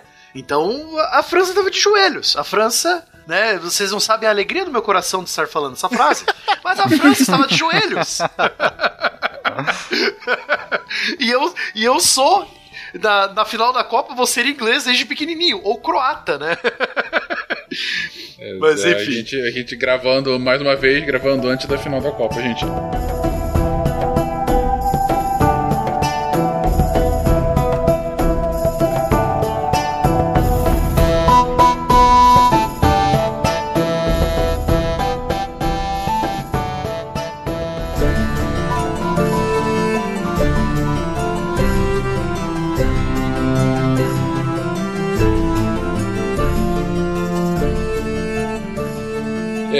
Mas então, depois de toda essa vitória, principalmente nessa segunda segunda batalha, não, né? Nessa batalha de Poitiers, Segundo capítulo. a conclusão é o segundo capítulo, né? A segunda Chevauché, né? A, se- a segunda etapa. Oito anos depois eu cresci, isso. É, é, então uma vitória inglesa e e esse tratado de paz de paz bastante é, é, danoso aos franceses, a gente pode colocar assim. Até porque o Eduardo III vai abrir mão da sua vez, vamos dizer assim, é, em relação ao trono da França. Mas em troca disso, era um cara extremamente esperto. Ele vai abocanhar quase todos os territórios franceses. Basicamente, um terço da França agora volta ou se torna novamente domínio direto da Inglaterra. Tem um mapa que eu deixei aí no, no- nos comentários aí pra vocês, o primeiro mapa ali, é o, o segundo quadrado de mil, 1360. Então é só comparar os dois, né, lado a lado, veja o quanto cresceu o- o- os, os ducados e condados que, que juraram lealdade à Inglaterra, né? Depois da segunda. Depois de Poitiers, né? Uma coisa que eu não tô entendendo, gente. A gente tá falando aí. O início da Guerra dos 100 Anos é lá 1337, né? Aqui a gente tá na época do tratado, é o que? 1360 e pouco, mais ou menos, né? Uhum. A gente tá 1360, é, 1360 mais ou menos. Então, mas nesses 20 anos de guerra, o que vocês estão descrevendo para mim é um massacre inglês sobre os franceses. Por que, que essa guerra é a guerra dos 100 anos e não a guerra dos 20 e poucos anos de massacre dos franceses? Então, vamos lá. Como é que terminou esse primeiro capítulo, o segundo capítulo? O Eduardo meio que abre mão do direito, ele não quer, ele nunca quis, né, novamente fazer essa grande guerra e ir lá dominar, mas agora ele tá contente porque essas duas vitórias im- impactantes, um, um resgate que dá dando dinheiro pros cofres da Inglaterra, terras que ele negociou, abre mão, acabou. E só que aí o que acontece? Ah, essa questão ainda, ainda estava, esse tratado de, de Bretigny, ele não estava ainda bem, bem resolvido. Tava remoendo, remoendo nas entranhas. Foi tipo, foi tipo o Tratado de Versalhes, assim, sabe? o, o Tratado de Versalhes da Idade Média. Exato. Ok. A La, La Revanche estava crescendo, La Revanche. Havia ainda alguns pormenores que eles queriam se acertar, principalmente essa questão é, da escocesa com a, com a aliança francesa e tudo mais. Mas nisso acontece, a, a- surge aí a peste negra, a, talvez a, a, peste, a maior peste aí que assolou essa Idade Média e uma das maiores aí da história da humanidade. E nessa hora a gente tem um hiato. Ninguém mais começa a pensar em guerra, porque tá todo mundo morrendo. Tá todo mundo morrendo na Europa inteira. Então a gente vai ter nesse momento um grande ato na Guerra dos 100 Anos. É, a gente vai ter aí, sei lá, um terço aí de toda a população europeia. Então, digamos assim, se a população europeia em 1350 era de 33 milhões, 11 milhões de pessoas morreram assim em dois anos. Oh, até nos termos da- do, do combate, se a- o exército francês era de 60 mil, ele vai ficar agora com 40 mil pessoas, né? Sim. Mas Ou seja, é, nós temos que também ter em mente que tanto as campanhas de Crécy quanto de Poitiers promovem um estrago gigantesco na nobreza francesa. Você não tem mais nobres. Você vai passar por aquele ducado que antes era o ducado do Duque X que não existe mais. E nem o seu filho existe. Então, é, a organização da França vai ser colocada de cabeça para baixo. E vai levar um tempinho para que isso volte a, a andar nos eixos. E é claro, comentamos antes, é, os perdedores aprendem com os seus erros e observam a tática vencedora. Quando o rei João morre, o rei francês morre, nós temos Carlos V assumindo, que vai ficar famoso por ser um cara extremamente competente que começa a rever essas suas táticas de cavalaria, é, começa a utilizar arqueiros também na- nas suas tropas, e nós vamos ter um cara que vai ser peça-chave nessa mudança, que depois até vai se tornar o chamado Condestável de França. Um bretão chamado Bertrand de Hugueclin, que passa a, a- a trazer para a prática algumas táticas utilizadas pela Inglaterra, mas do lado francês. E aos poucos você começa a ter a reconquista ainda de pequenos territórios. Até porque também, durante esse, esse meio tempo, o nosso amigo Príncipe Negro passa a ficar cada vez mais doente. E aí você não tem mais aquela figura do principal comandante das tropas inglesas. É, esse foi um golpe muito duro para Inglaterra. Ele, inclusive o príncipe negro acaba morrendo e pouco tempo depois o Eduardo III também morre. E, e aí toda essa grande moral que eles tinham conquistado na figura, na presença desses dois nobres, desses dois campeões de guerra, começa a ficar em xeque. É, 1375 morre o príncipe negro. mas foi de peste ou foi de outra coisa? Will? Os relatos que nós temos é que ele morre de uma febre que não cedia. Uhum. E aí você pode ter as mais diferentes doenças, né? E logo depois, dois anos depois, mais ou menos, o pai dele também morre, o Eduardo III.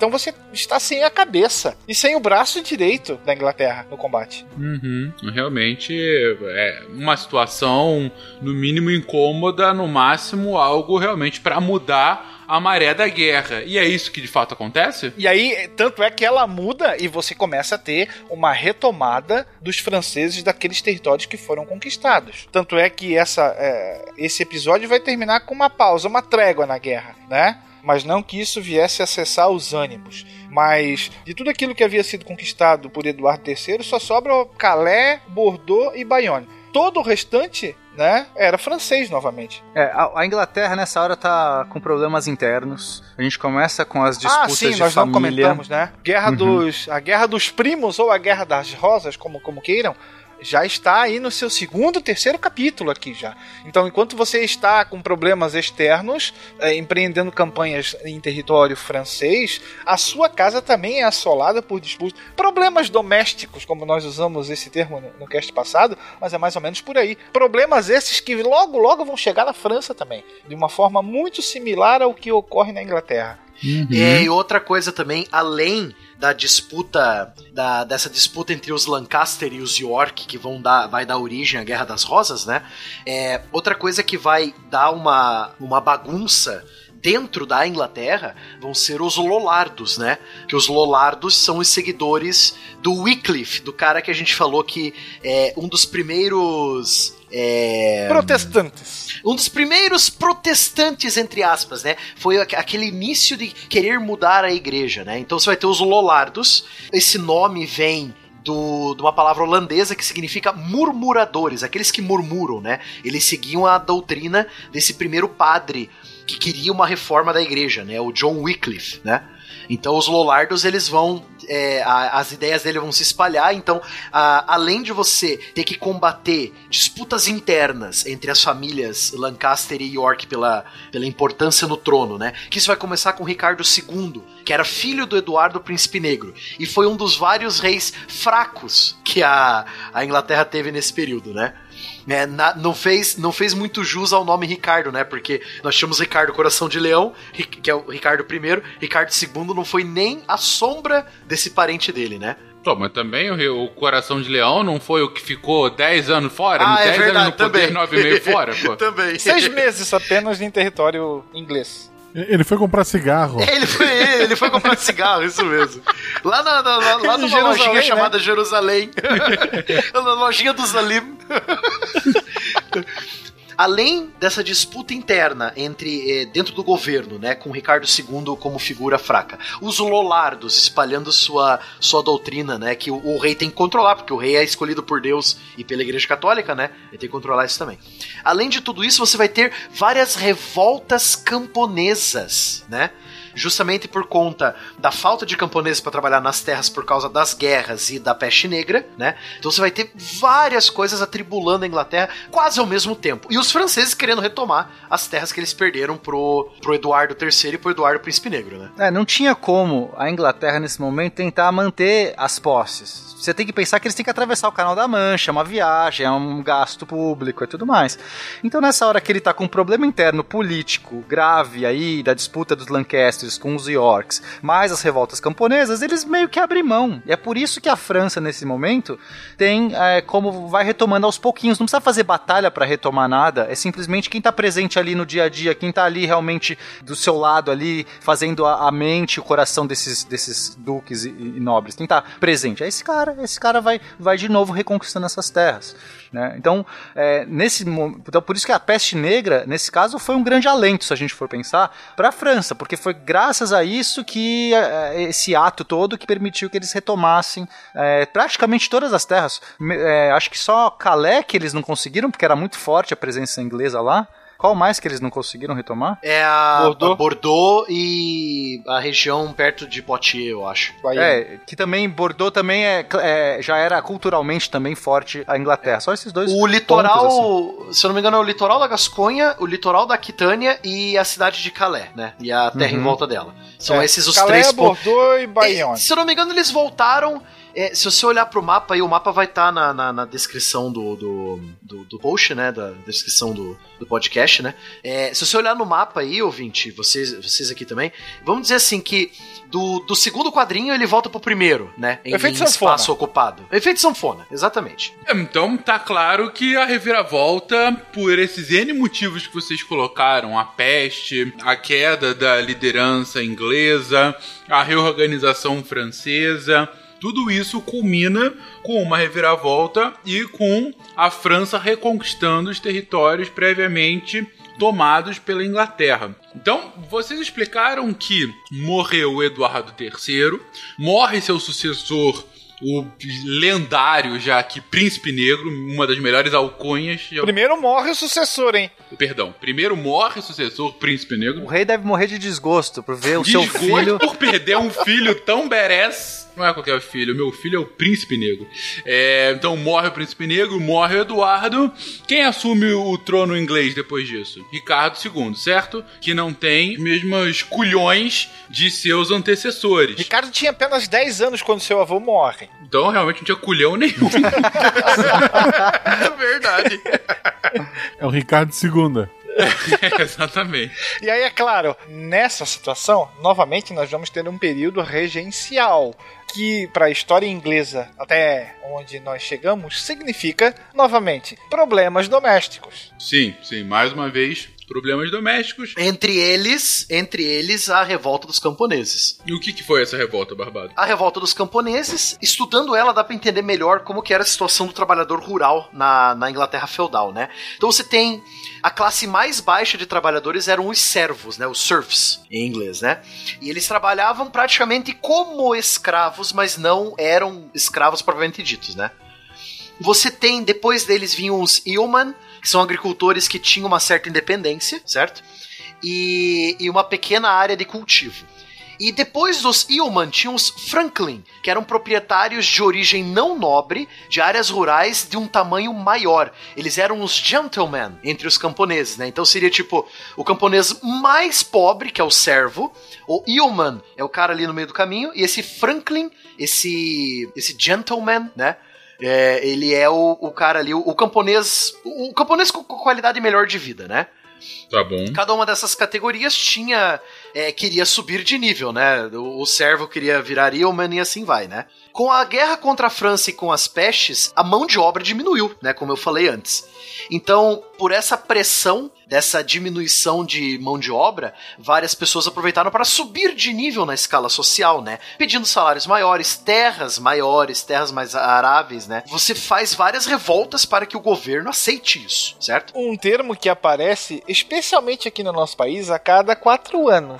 Exato. Reforma agrária. chamada reforma agrária, exatamente. Então Eduardo III, ainda vivo, ele, é lógico, né, que ele não vai escrever isso aqui do além túmulo, mas enfim, é, o Eduardo III ele vai sancionar o Estatuto dos Camponeses e criou assim um barril de pólvora que seria chamado depois de reforma agrária, como o Will falou, né?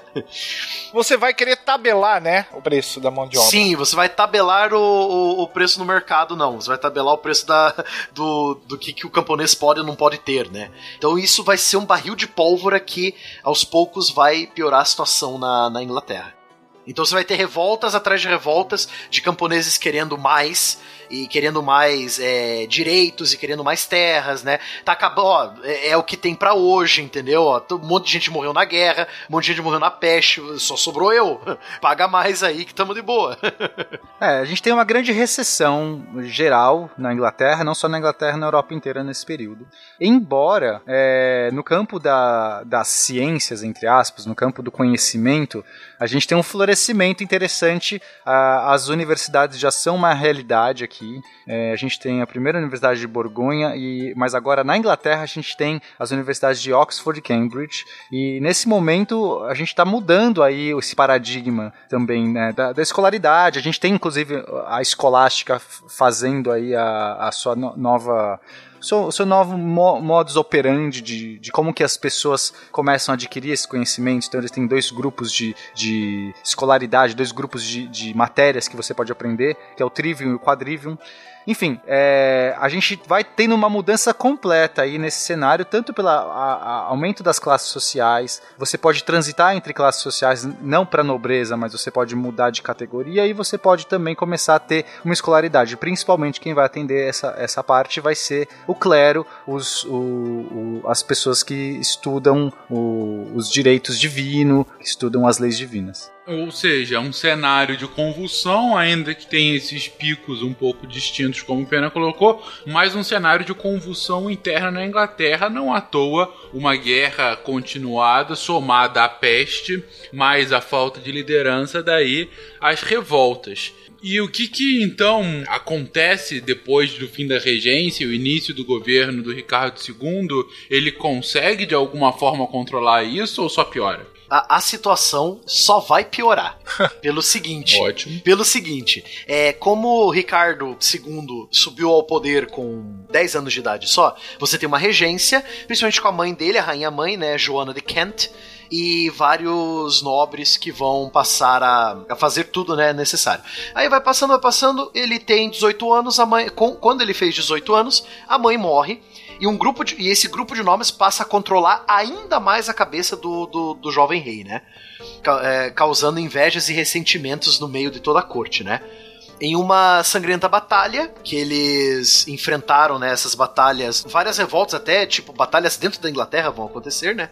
Nessa batalha, um dos nobres que apoiava o rei, Henrique de Bolingbroke, filho de um, nobre mais famoso, João de Gaunt, né? Foi lá e, ajudei. Ele começou a aparecer mais, assim, sabe? Então esse Henrique de Bolingbroke passou a ter, às vezes, até mais importância nas decisões do que o próprio Ricardo II, né? Esse próprio Henrique de Bolingbroke, ele começou a se... a ir contra algumas coisas que o Ricardo II passou a decidir pelo seguinte, Ricardo II estava virando um déspota tirânico, muito ferrenho, né? Ele queria aquilo e ponto final, confiscava terras, não, não respeitava as decisões da, do, dos barões, né, no, no, no, no princípio do, do, parlamento. Ele estava até é, tirando pessoas do parlamento que ele não gostava, né? Então isso já estava abalando já as estruturas, mais ainda essas estruturas políticas inglesas, né? Barbado mencionou o João de Gaunt ele era meio-irmão, ou irmão, é, filho bastardo de Eduardo III, que foi pródigo nesse sentido. Ou seja, meio-irmão do Ricardo II, né? É, do Ricardo II, então, melhor. Henrique de, Henrique de Bolingbroke, ele é primo, é primo, né? Primo. Irmão, é. primo, é. Ou meio-primo, né?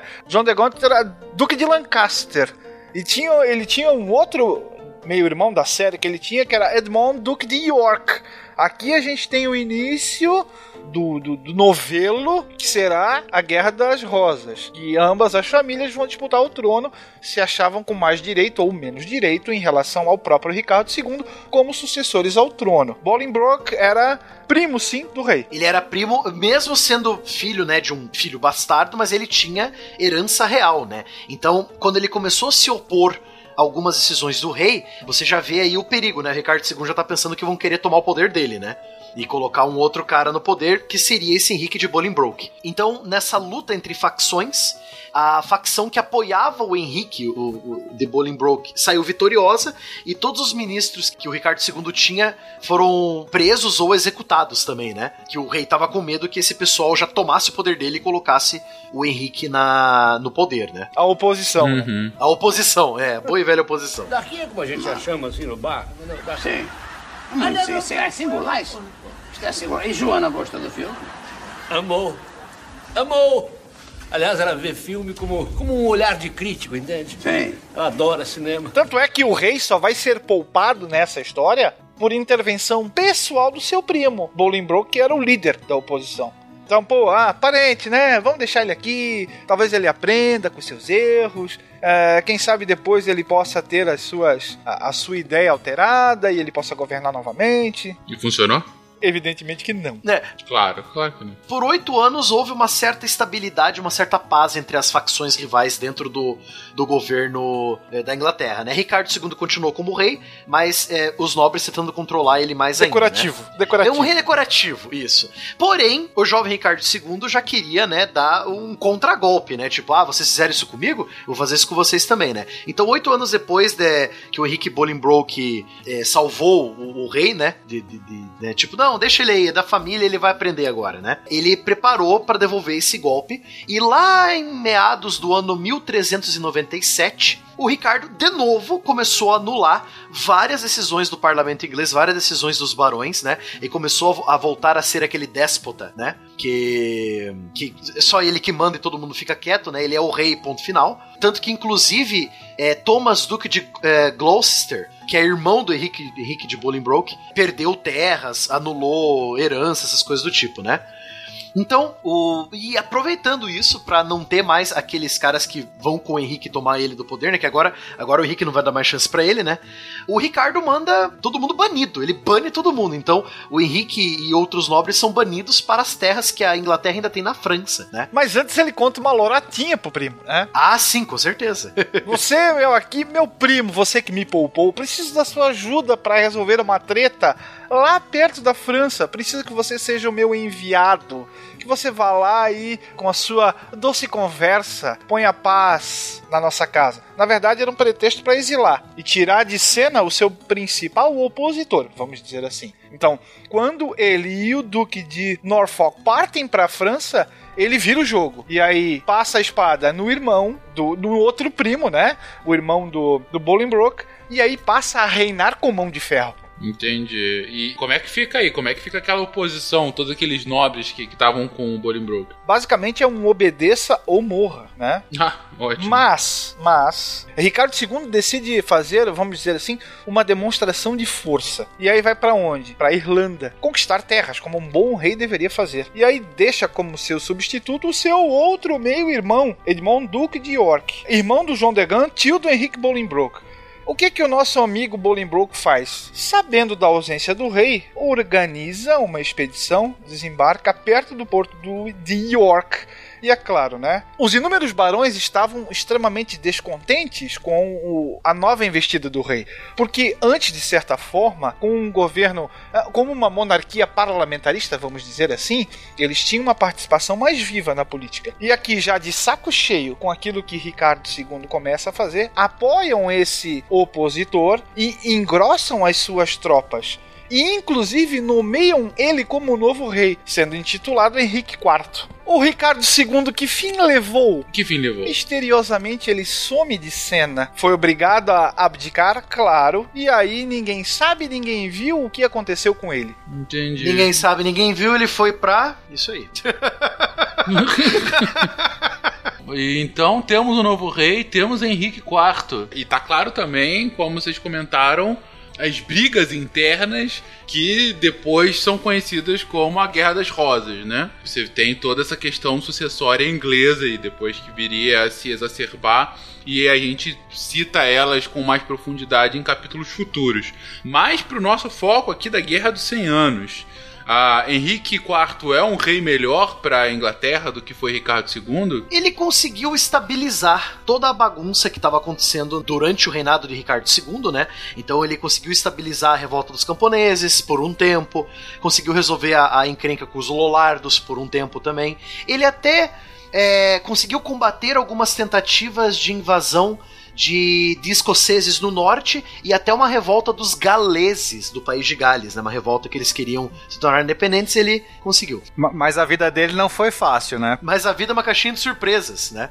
É, porque como ele tinha toda essa, é, essa alcunha de usurpador, né? Do jeito que foi que ele subiu ao trono. Então a gente tinha também outras famílias se rebelando, lutando, e essa crise interna política foi muito dura. É, a gente vai ter em especial as famílias Percy e Mortimer tentando lutar pelo trono, e todos os meio-irmãos do Ricardo II também vão se revoltar nesse princípio, né? Como é que o cara vai lá, toma o trono aqui do, do, do meu meio-irmão e tudo mais. Então, vai continuar tendo toda essa crise interna e intrigas também, né? Não é só. é, Como é que o pessoal luta esse tipo de, de crise? Às vezes você vai na espada fazendo combate, às vezes você joga boatos. Às vezes você vai Fake lá, news. dá uma ideia aqui. Ó, esse cara aqui. A fofoca, a fofoca. É, esse cara aqui, poxa, é, enganou fulaninho de tal, me contou uma outra história. Tá vendo esse corpo aqui do, do Ricardo II? Então, talvez não seja bem assim. E aí foi meio que essa ideia de, de- Foi esse conflito que ele teve que lidar. Fake news. Essas famílias, inclusive, gritavam é golpe sempre que ele passava. É, é. Batia panela quando ele fazia anúncio Sim. internacional, né? Esse tipo de coisa. Nós vamos ter o rei, talvez o rei mais famoso inglês, imortalizado por Shakespeare em relação à Guerra dos 100 Anos, vai ser justamente o sucessor dele, que vai ser chamado de Henrique V, que vai ter um carisma proporcional à sua fama, inclusive. Então ele se torna rei muito jovem, aos 25 anos, e tem toda uma devoção para com o combate, para com a guerra, para com as armas. Sim. Especialmente em relação àquilo que o seu avô havia conquistado. É o bisavô, melhor. O Eduardo III. Então, aquela ideia assim, pô, se ele fez, por que, que eu não posso fazer? V olha só, vamos fazer a Inglaterra grande novamente. Olha Exatamente. Essa é nova. Diga aí, Barbado. o Henrique V ele vai se tornar uma das figuras-chave nessa terceira onda de chevauchés é, contra a França, né? Depois de estabilizada e, re- e resolvido em partes o problema interno, né? Depois da morte do Henrique IV, que se eu não me engano ele morreu de lepra. É, Henrique V, se eu não me engano era filho dele, né? Se não me falha a memória, Henrique. é, eu, não, eu não lembro agora se ele era tipo é, um parente próximo ou filho direto do Henrique IV, agora eu não lembro. Mas enfim, Henrique V virou rei carismático e vamos é, é, make England great again. E vamos lá. E vamos fazer mais um. Pegar uns dinheiro na França. Então, a gente tem uma outra, tem uma outra questão importante. Na França agora, quem está rei é Carlos VI. E Carlos VI, ele tinha a alcunha de O Louco e de fato ele era um, um rei, assim, algumas pessoas acreditam que de fato ele sofria de algum tipo de demência, algum tipo de transtorno psicótico, alguma coisa assim, porque ele ele não tinha uma estabilidade mental muito boa. Tanto é que a, a, a mulher dele, a rainha, que por, por vezes acabava tomando as decisões. Então a gente tem um rei fraco, um rei louco na França e um rei de mais carisma, de mais poder, de mais força na Inglaterra. O que estava acontecendo? Era o pedir para retomar os conflitos. E a gente estava já meio apaziguado, né? Já fazia tempo que a galera não lutava, não fazia chevuchê, não ia para lá, não ia para cá, porque to- to- todo mundo resolvendo seus problemas internos. Nossos cofres estão vazios, precisamos de pilhagem. Então é nesse momento que esse novo rei Henrique V, que é mais bélico, vai pra cima e ele começa a fazer de, de volta é, essas chevuchês. E de fato ele vai conseguir uma vitória muito importante. A França sofre, devido a, a essa situação em relação ao seu soberano, o início de uma guerra civil, onde nós também vamos ter duas famílias ou duas forças aqui, basicamente duas regiões que vão entrar em choque: os Borguinhões ou os Borgonhas e os Armagnacs. Muito similar ao que ocorre na Inglaterra nessa época. Lá a Guerra do- do- das Rosas já vem bombando há um certo tempo. E aqui a França começa, vamos dizer assim, a sua própria Guerra das Rosas, onde nós temos duas forças é, entrando em choque, visando a conquista do trono. Então, ambos têm problemas domésticos bem severos. Então, o jogo começa a se nivelar novamente. A gente tem outros jogadores. A gente tem um rei expansionista que gosta muito de batalha e que volta a fazer as suas campanhas e incursões no território francês. E pena, você citou uma batalha muito importante dele. Que batalha é? É essa? Então, essa vai ser o terceiro golpe impactante que a Inglaterra vai dar na França. A Batalha de Agincourt, que também aconteceu nas imediações lá da, de Agincourt. Algumas coisas vão ser muito interessantes. A batalha, primeiro que o exército francês, quando foi fazer frente, foi desmontado, falou assim: não, não, a gente não vai né, fazer o mesmo erro de sempre. Agora a gente está com as armaduras completas, Fencas. A gente agora já está no século XV. É, e nesse momento, 1415, nesse momento a gente já, já tem as armaduras completas de no campo de batalha. Realmente são muito mais robustas. É placa dos pés à cabeça. Então, é, essa Quase nobreza. Cavaleiros de Ouro. praticamente. Então, essa nobreza, essa nobreza aí, ela tá muito mais confiante do tipo, ah, a gente, nossas armaduras vão ser impenetráveis e tudo mais. De fato, eram armaduras muito mais robustas, muito mais impenetráveis nesse sentido, mas sempre tem uma fresta ou outra que você consegue acertar. E eles foram marchando.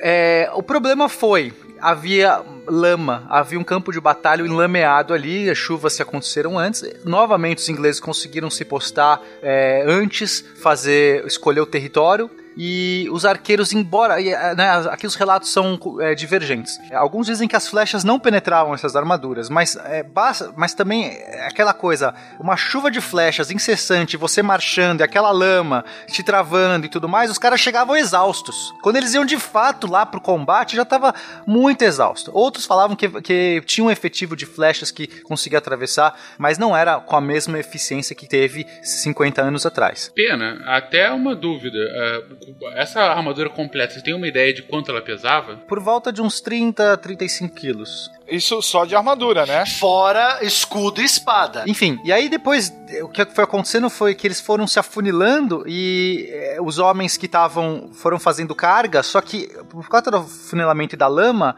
aconteceu um efeito tipo essa de debandada de, de futebol, sabe? Quando você tem uma coisa, uma entrada pequena e todo mundo tentando sair, e de repente tá um passando por cima do outro, você não consegue mais manter a multidão.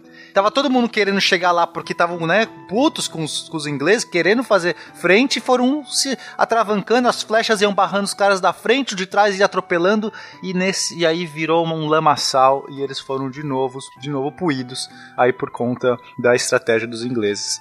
Fencas, pra você ter uma ideia, tinha cavaleiro francês morto afogado na lama que não conseguiu levantar. Porque ele caiu, o cara não Exatamente. conseguiu. O cara morreu afogado na lama. E, e- e os de trás iam pra cima, não dava. É, Fencas, não era um dava. negócio de, de multidão mesmo, né? Não tinha como conter, era um afunilamento que acontecia ali naturalmente, eles estavam no meio de um, de um. Era um vale, o vale ia se afunilando, lama. Realmente foi um negócio bizarro, parecia um chiqueiro essa batalha. Eu gosto muito da descrição da Batalha de Agincourt que o Bernard Cornwell faz no livro. É um standalone dele, não é trilogia nem nada, né? Que é Azincourt, que é o nome da batalha. É muito interessante de ler. A descrição que ele mostra, ele, né, você consegue visualizar isso que, que o, o, o Pena acabou de falar, que eu acabei de falar, de cavaleiros completo de armadura brilhante morrendo afogado na lama. Você consegue imaginar isso, cara? É muito louco, né? É uma coisa tipo. no- o, o auge do auge da cavalaria francesa morrendo afogada na lama. Cara, é, é uma batalha a- a- abismal, assim, sabe? É fora, fora desse mundo. Tá me trazendo muito a memória da, da representação da Batalha dos Bastardos, né? Nessa Ah, temporada. totalmente, sim, sim. Né? Enfim, provavelmente algo maior, né? Porque a Batalha dos Bastardos, enfim, parecia ser menor do que essa que vocês estão descrevendo, mas ainda assim, essa lógica da lama, de, enfim, é claro, não, tá me lembrando, né? Mas digo, não digo que tenha sido a mesma coisa. A história real é maior e tem um elenco maior. E final. Isso. É, sobre o carisma do Henrique V, só queria terminar essa aqui que eu queria falar também. Mais uma, uma coisa da cultura pop. É, fora os poemas de Shakespeare sobre Henrique V, você tem o filme, né? Henrique V, Kenneth Branagh, de mil, 1989. E ele faz aquele discurso, né?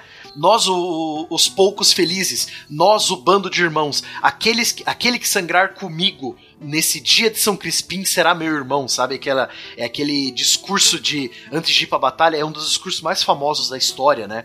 Mas aí a gente já não sabe se ele realmente fez esse discurso ou se é invenção do próprio Shakespeare, né? Mas é um discurso muito assim, é pra levantar a moral de qualquer um, assim, sabe? É, e aqui, o nosso amigo Henrique V, que tinha 26 anos de idade nessa época, ele tinha uma janela muito curta de atuação porque tinha problemas com logística. Ele tinha um espaço para a sua ração, ele tinha poucos dias de alimento para sua tropa. Então foi um golpe de mestre. Era o legítimo ou vai ou racha. Se desse errado ali, não teria muito o que sobrar, inclusive a própria pessoa dele. Fora que novamente nós tínhamos um surto da desinteria que talvez fosse a maior inimiga do soldado nessa época. E novamente os arqueiros ingleses contam alguns cronistas que da cintura para baixo não tinham roupa nenhuma, devido aos problemas intestinais. E aí é só flecha e tudo de fora. Bunda lelê, bunda lelê geral. Teve um, um episódio interessante também nessa batalha que chegou um momento que é, havia tantos prisioneiros ingleses, é, prisioneiros franceses na mão dos ingleses, que, mas a batalha não estava ganha ainda. Assim, eles tinham muitos, muitos, milhares de, de prisioneiros, porque o cara se rendia, tava na lama lá prostrado, se rende, você é meu, beleza, beleza, me rendo, né? E ficava lá, e era meio que fazia parte da chivalry, dessa conduta de cavaleiros. Se rendeu, ficou ali, né? Porra, foi vencido. Você depois eu tenho que pagar resgate. Só que chegou um momento que eles começaram a ter medo. O Henrique olhou e falou assim: Cara, é, se todo mundo, se, se todos esses soldados, esses cavaleiros que estão presos, começarem a se revoltar de novo, tiver. é, a batalha não estava vencida. A gente vai perder, porque tem mais prisioneiro do que, do que cara que tá prendendo eles, né? E aí ele ordenou que matassem os prisioneiros. E foi uma ordem dificílima de ser seguida porque o camarada lá, o, o arqueiro, o homem de armas que con- conseguiu fazer um prisioneiro nobre, tem ali o futuro dele nas mãos, porque é o resgate que ele vai ganhar daquilo, o resgate ia pra quem capturasse. E ele ia ser rico, ia ganhar um dinheiro que poderia, enfim, e ele matar aquele prêmio era por demais. Só que também os caras começaram a se preocupar mais com o resgate do que em lutar. Então foi uma ordem que ele teve que fazer, foi duro, incisivo e começaram um massacre mesmo de prisioneiros. Só, só mandou parar essa ordem quando estava controlada a batalha. Realmente ele viu que não ia ter mais nenhum surto, não ia ter mais uma carga, né, porque estava com medo que os cavaleiros franceses estavam dando a volta, ia pegar eles pelos flancos. Enfim, mas aí ele mandou parar de matar. Mas mu- muita gente morreu nesse sentido. Essa parte que, que o Spinelli contou é retratada de forma bem interessante no livro do Cornwell. E aí ele coloca todo o, o seu a sua verve é, de literatura, né, a seu serviço. Então ele termina falando que aquele mar de cadáveres, os homens meio que não sabendo o que fazer, aquele, aquela, aquele oceano de prisioneiros, e aí ele precisava de homens, a proporção era quase quatro vezes maior de tropas francesas em relação aos ingleses. Esses números até são discutidos depois, né? Mas assim, ele precisava de homens, os homens olhavam para ele, olhavam para o seu rei, esperando um. E aí, o que fazer? E aí o Cornel conta que ele reza, é, é, tem uma, um momento de, de meditação profunda e decide: matem todos eles, que eram os prisioneiros. E aí alguns não chegam a questionar, mas fazem aquele. Hã? Como, é que Como é? assim, né? Você tá louco? Mas, hein?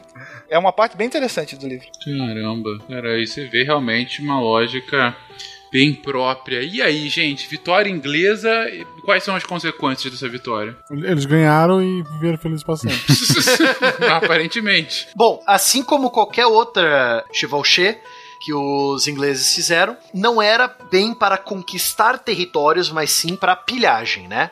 Então, ao fim, né, é, após essa extraordinária vitória do Henrique V, ele se apossou da Normandia, quase toda a parte norte. O litoral norte da França era inglês novamente, né? Porque com, com a fraqueza, de novo, dessa grande derrota, a França perde muitos nobres, perde a liderança, é, e muitos, os nobres e, e donos de terra que continuaram no norte passaram a apoiar a Inglaterra. Nós tínhamos uma França, lembrando, nós tínhamos uma França rachada, aonde, onde duas grandes forças se degladiavam, os Borgonhas e os Armagnacs.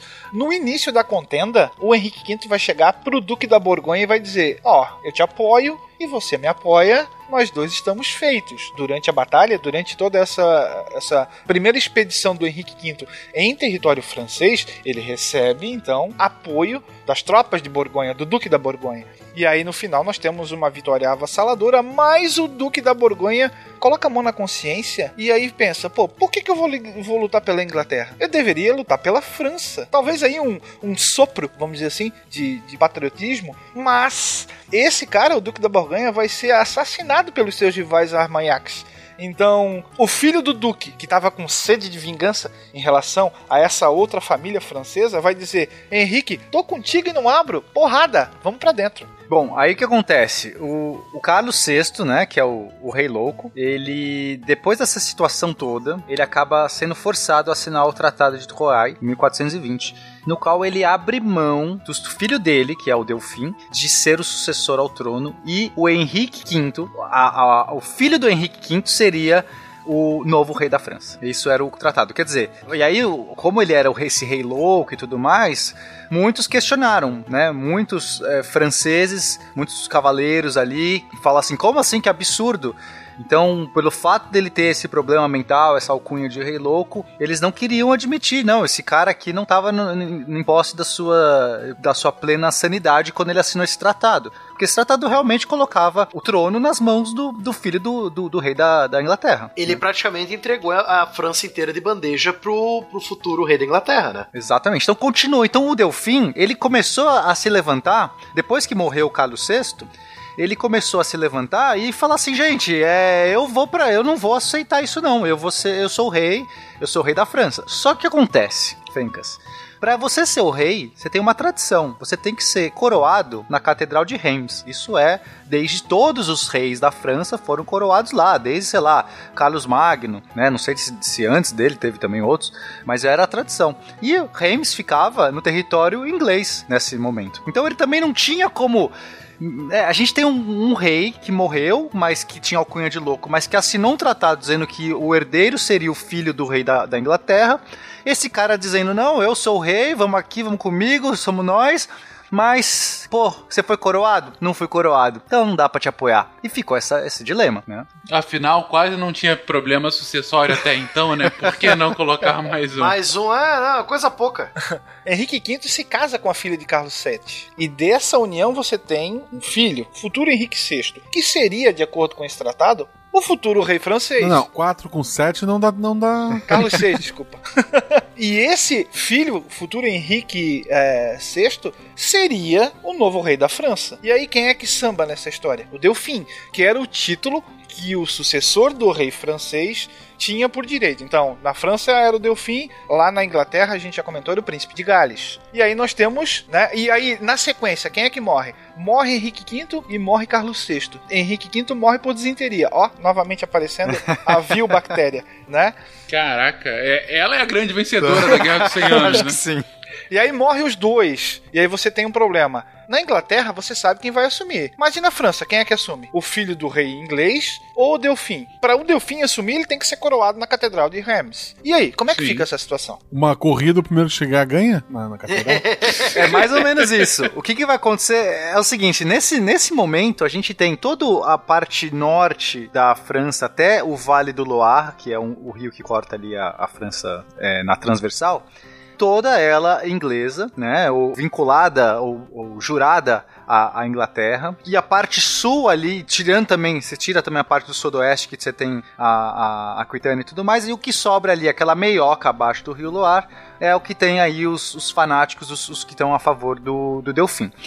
E você tem uma última grande cidade, que é Orleans, que é uma cidade. Todas as grandes cidades que francesas estão ao norte do Loire. Então a gente já. Paris, é, acho que Toulouse está tá ao sul, mas as outras, todas as grandes cidades, principais capitais, assim. A própria onde o, o rei tem que ser coroado, Reims também é, é ao norte. Tudo é. isso tá, isso tudo está ao norte e só sobrou Orleans. Orleans é uma grande cidade e ela tá ali na margem do Loire. E é a, é a resistência ainda tem ali. é, E se cai Orleans, meio que não tem o que fazer, assim. Eles entendem Cai que a os recursos. Cai a casa. Nessa hora surge quem? Joana Dark. Essa virgem. É, essa virgem da, da região de Dom Remy. E tinha uma, uma lenda na França que viria uma virgem da Lorena. Isso era uma, uma lenda antiga que iria salvar a França e tudo mais. E ela era da Lorena. Essa região de Dom Remy ficava justamente na Lorena, que era território inglês nessa época. Então surge essa, essa moça de que, que, que se dizia virgem. Ela tinha 17 anos, se eu não me engano, e ela resolve, ela tem uma mensagem de Deus. Deus fala com ela, diz que tem uma mensagem de Deus. Ela precisa falar com o Delfim, com o Delfim. E, e assim, é uma epopeia, assim, é, também dá um, daria um cast inteiro falar de Joana Dark. Eu sei que a gente não tem esse tempo, vou tentar ser bem rápido nesse ponto, mas ela consegue atravessar o território inimigo, convencendo pessoas, ela tem um pulso, um espírito, um carisma, uma coisa contagiante, as pessoas vão vão meio que indo, ela chega, consegue falar. Tem até um episódio interessante que meio que na lenda, né, diz que o rei ali não, não queria, não sabia se era o espião inglês, né, porque veio território inglês, quem que podia ser, podia ser alguém para matar ele.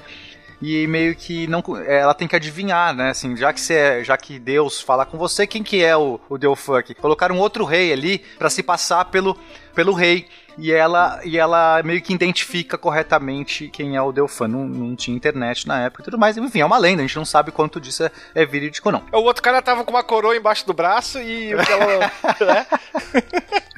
O fato é que ela consegue convencer o cara que a, a dar um, um exército pra ela e ela para mandar ela pra Orleans, porque eles têm que mandar mantimentos, né? Orleans tá ali é, é uma cidade tá nas margens do rio e eles conseguem mandar mantimentos atravessando a- a- ali o rio e tudo mais, mas está cercado, já tá cercado de ingleses a cidade. Ela consegue entrar na cidade. Isso acontece assim em dias. Ela chega quatro dias depois. Eles começam a fazer um ataque às abadias ao redor é, vencem, vão, vão caindo abadia após abadia, porque os exércitos inimigos ficavam nessas abadias ao redor da cidade como posto de guarda, e vai vencendo e vai caindo e vai caindo. E ela vai inflando todo aquele. a moral do, do exército. Finalmente eles atacam as Tourelles, que era uma fortificação imensa que ficava à margem do Loire. Tem um monte de causos, tem, tem o dia que ela, ela fala que sonhou que iria sangrar no peito naquele dia, e de fato ela toma uma flechada naquele dia, e aí a pessoa acha que ela vai morrer e tudo mais. Porque é- ela tinha essa coisa de ir pra cima, ela não ficava assim quietinha lá atrás, ela era incendiária, assim, ela ia pra cima é, e ela não portava espada, ela tinha uma espada, mas ela sempre falou nos relatos dela que preferia o estandarte, a espada, e o estandarte que era que mais ela brandia, né? Então ela não foi um guerreiro em campo, mas vestia armadura e ia para cima, meio que, que conduzindo os soldados. E, e, assim, né, é incrível. Pra, eu acho uma das coisas mais, mais incríveis da história que esse personagem é real. É diferente de um Rei Arthur, é diferente de um Robin Hood, que você fala, ah, né, é um mito, é uma lenda e tudo mais. Joana Dark existiu mesmo, e essas coisas aconteceram mesmo. A gente não sabe exatamente a frase e tudo mais, mas que caiu as Turrelles, que, que ela venceu essas batalhas, que realmente foi abrindo caminho no, ter no território inglês até Reims. Em pouco, duas semanas, sei lá, em três semanas, ela chegou e colocou o rei para ser coroado. E o Delfã foi coroado em Reims. Isso é, sim, você fala assim, é impossível. Como é que surge esse milagre? Surgiu. Eu, eu acho isso incrível, é uma história maravilhosa. Daqui é como a gente já chama assim no bar? Sim. Mas sim, sim, é singular isso. É singular. E Joana gostou do filme? Amou. Amou.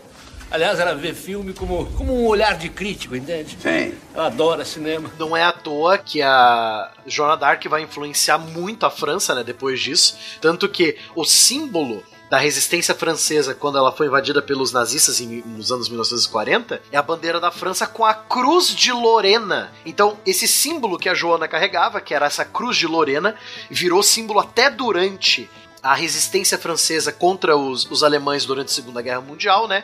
E depois, acho que nos anos 60, né, Pena? Acho que os sim. Anos, os anos 60 ou os anos 80, agora eu não me lembro. Que ela, no fim das contas, a própria Igreja Católica vai canonizar ela né? É, que aí, aí tem, uma, tem, um, tem uma, um caos interessante, né?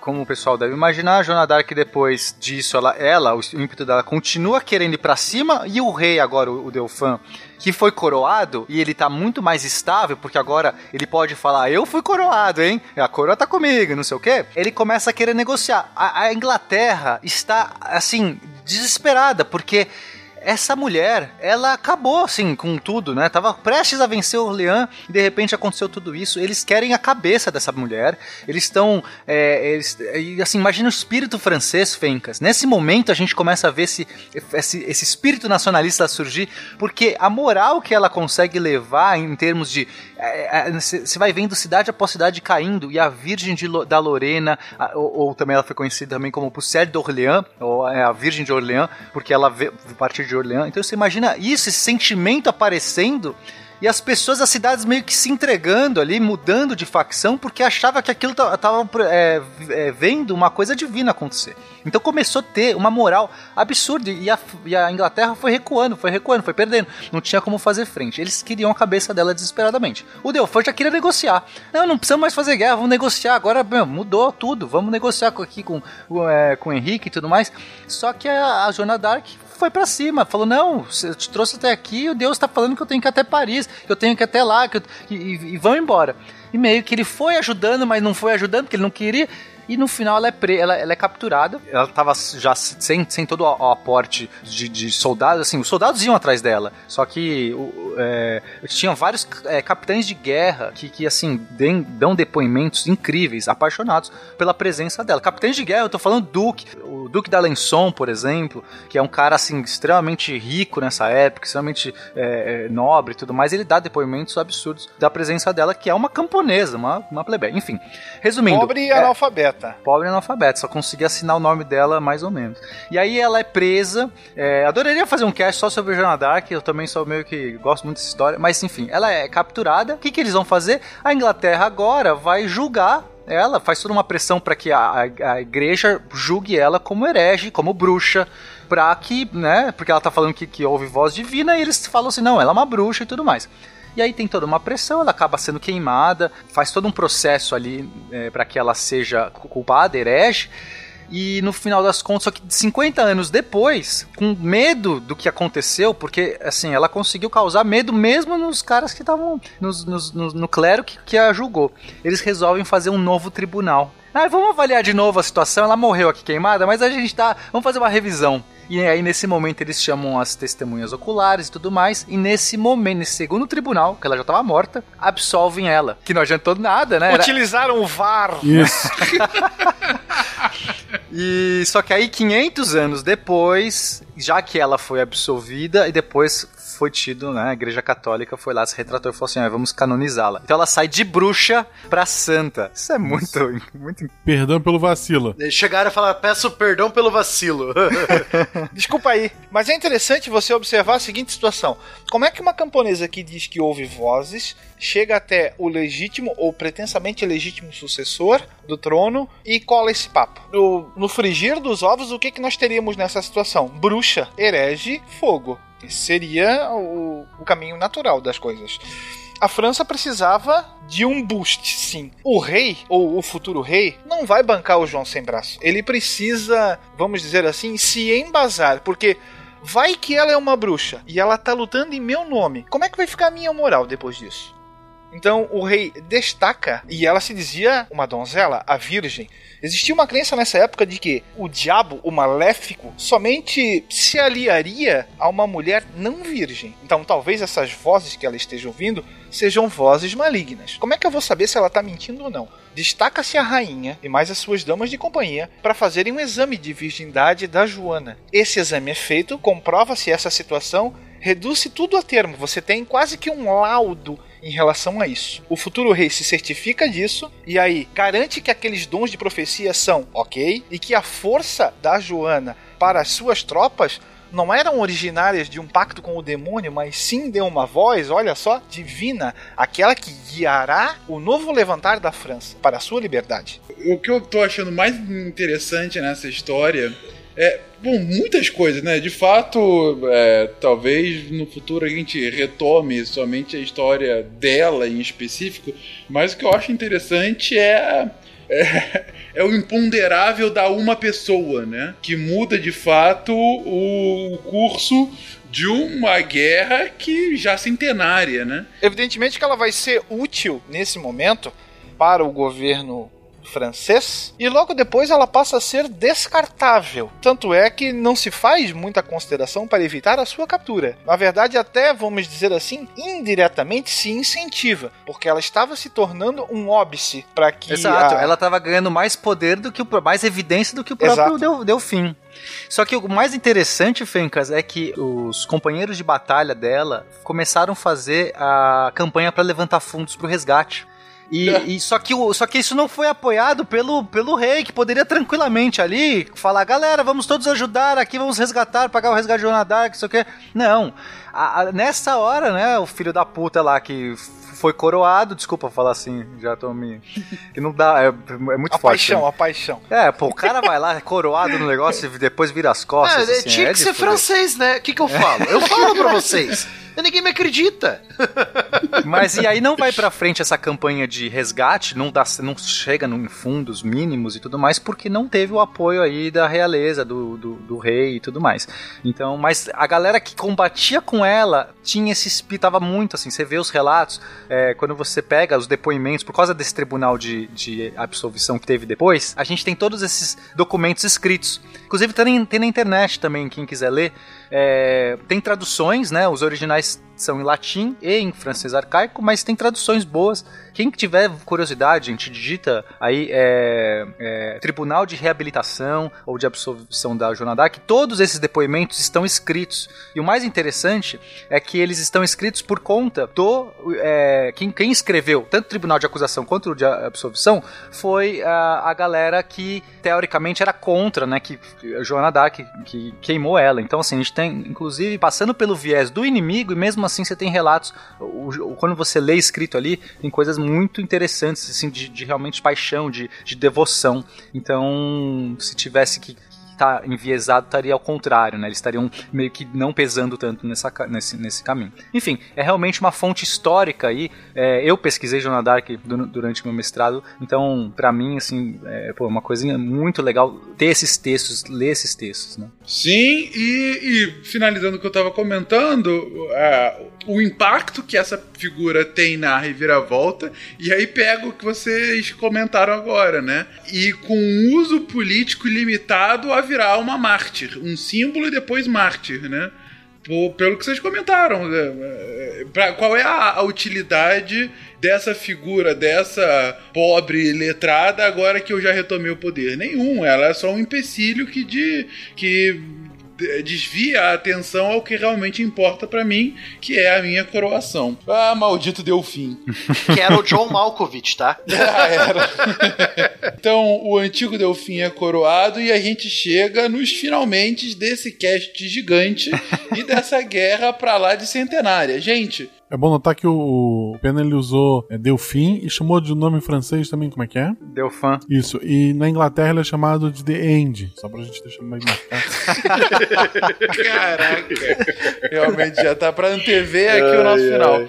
É, e como finaliza a Guerra dos 100 Anos, gente? Qual é o, o- os finalmente dela? Não, Delfim não, não é isso? Não. Ainda não. Tem, tem cena pós-crédito, então. Acabou, mas tem. Na verdade, o Delfim será francês, porque nós vamos ter duas grandes batalhas, a Batalha de Formigny e a Batalha de Castillon, aonde nós vamos ter, sim, a, a virada do jogo e, e vamos dizer, de certa forma, a vitória francesa. né? Nós vamos ter, então, é, aqui já uma mudança de estratégia completa no exército francês. Dessa vez usando canhões de forma efetiva. Exato. Onde nós temos a primeira, é, o primeiro uso efetivo do canhão, né? E, e isso vai fazer com que os rumos da batalha venham a ser alterados de forma bem significativa. Então, é, os principais líderes ingleses vão ser capturados, né? Você vai ter ainda um número de canhões pequenos, mas que vão, vão fazer um, um estrago muito grande. É, você tem aliados novamente aqui, a, a Inglaterra e a França ainda estão rachadas, mas a Inglaterra, a Guerra das Rosas lá bombando forte, né? Mas o barulho dos canhões vai ser utilizado como forma de você localizar os seus aliados. E aí a gente vai ter um massacre. O exército inglês vai ser quase que totalmente desmantelado nessa situação. Depois você vai ter várias, vários acordos, como foram feitos né, na, na, na vez da França, só que dessa vez é a Inglaterra assinando né, como perdedora. E um desses acordos, desses tratados de paz, você tem uma região chamada Maine, perto da França ali. Isso em 1400 e e 1444, 1445 por aí. Então dizia assim, era um tratado de de 5, 6 anos de trégua e que quando esses 5, 6 anos de trégua terminassem, a Inglaterra deveria devolver o Maine, essa região do Maine para a França, né? Esse era o acordo. Só que no fim das contas a Inglaterra não devolveu, e já era, se não me engano, era Ricardo III. Já começava o problema da Guerra das Rosas, porque Ricardo III já não estava demorando para ter um herdeiro, e a família de os, os York e os Lancaster já estavam, né, já com a faca na, na, na mão já, né, um matar o outro para ver quem que vai ser o herdeiro do trono. E por não devolver o Maine, a França finalizou em mil, eh, 1450, 1455, ela finalizou toda a retomada da, da Gasconha e da, e da Aquitânia e a retomada da Normandia, né, que a, Bre- a Bretanha já tinha voltado né, a, a jurar lealdade para a França. E só sobrou Calais e o território em volta, né? Então, de todas as, as posses que a Inglaterra tinha, todas foram tomadas pela França, né? Viraram terras francesas, com exceção de Calais, que vai ser tomada em 1650 por aí, né? Então vai ser é, mais uma, uma combinação de problemas internos na, na Inglaterra e essa retomada da França desses territórios que vão terminar de vez com a, com a Guerra dos Oceanos lá por 1450. E, e nesse final, Fencas, aí a gente vai começar a ter esse sentimento, é, não vou chamar ainda nacionalista, obviamente isso seria atemporal aqui, mas esse fortalecimento de um sentimento de pertencimento a uma nação, a um corpo maior. Porque o, ódio que foi gerando entre essas duas nações, foram mais de 100 anos de guerra, todas essas reviravoltas, e aí quando você traz uma figura de uma, uma pessoa, uma mulher, que gera todo, né, a- a- a- intensifica ainda mais essa questão do, do ódio, do e tal, então você vai acabar gerando, no final disso tudo, eh, esse sentimento de pertencimento naquelas pessoas por aquela, por aquela, né, não só ao rei, mas à terra, aquele lugar, aquele Você povo. forma a identidade. A identidade, identidade. é formada, depois a nacionalidade é formada, isso mesmo. Perfeitamente. Então, isso aí já, né? Há quem diga que a gente vai ter os primórdios aí de um Estado-nação. Eu sei que você vai discordar em tudo que eu falei, mas. Não, não vou discordar. é. não, não- não deixa de ser, cara. Assim, eu, eu concordo com relação a isso. Ainda não dá pra falar de nacionalismo nessa, nesses moldes modernos. Claro, claro, né? Mas Por é isso que eu fiz a ressalva pra, sobre- pra que ninguém Sim, depois sim. fale, ah, não, eu, gente, eu comprei, o nacionalismo ele tá muito longe ainda, mas é como eu falei, nas sim. ressalvas que eu coloquei, é o sentimento de um pertencimento. É mais do que isso, é um sentimento de ódio coletivo. é exato, né? né? O ódio pro outro faz você ser mais. Eu espero que agora os ouvintes entendam porque eu odeio a França. É isso. mas, mas, pena, isso tem muito a ver com o próprio nacionalismo depois, porque vocês mesmo comentaram, vários dos elementos que a gente citou aqui séculos depois são reaproveitados, ressignificados e utilizados como elementos nacionais franceses. Sim, a própria Você Joana d'Arc. comentando. Exatamente. A Joana d'Arc acaba inspirando o movimento de resistência ao nazismo no século XX. 600 anos depois, né? Então, claro, tem sim uma raiz num proto-nacionalismo aqui que não dá pra deixar de comentar. Assim como não dá pra deixar de comentar, pelo que o Barbado falou agora há pouco, que depois de 116 anos de guerra, a conclusão da guerra é tudo como estava, com exceção a Calé. É isso. Tudo como isso. estava, com exceção de Calais. Exatamente. É, Que beleza, parabéns aos envolvidos, né? Al- algumas palavras finais sobre essa longa jornada de dois casts e 116 anos, gente? Ontem eu nem a vi. Sei que eu não tenho álibi. Mas eu. Eu não matei Joana Dark. Não poderia ser um final diferente. Não não, não, não, fui eu, não, não fui eu, não, não, não, não. Ontem eu nem a vi, sei que eu não tenho álibi, mas eu, eu não matei Joana Dark.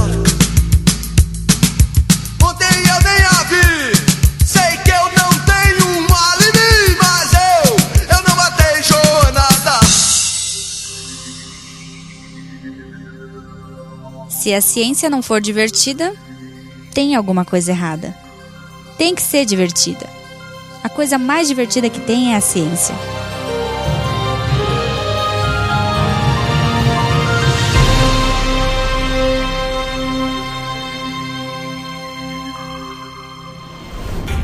Este programa foi editado por Tapcast. Edições e Produções de Podcast.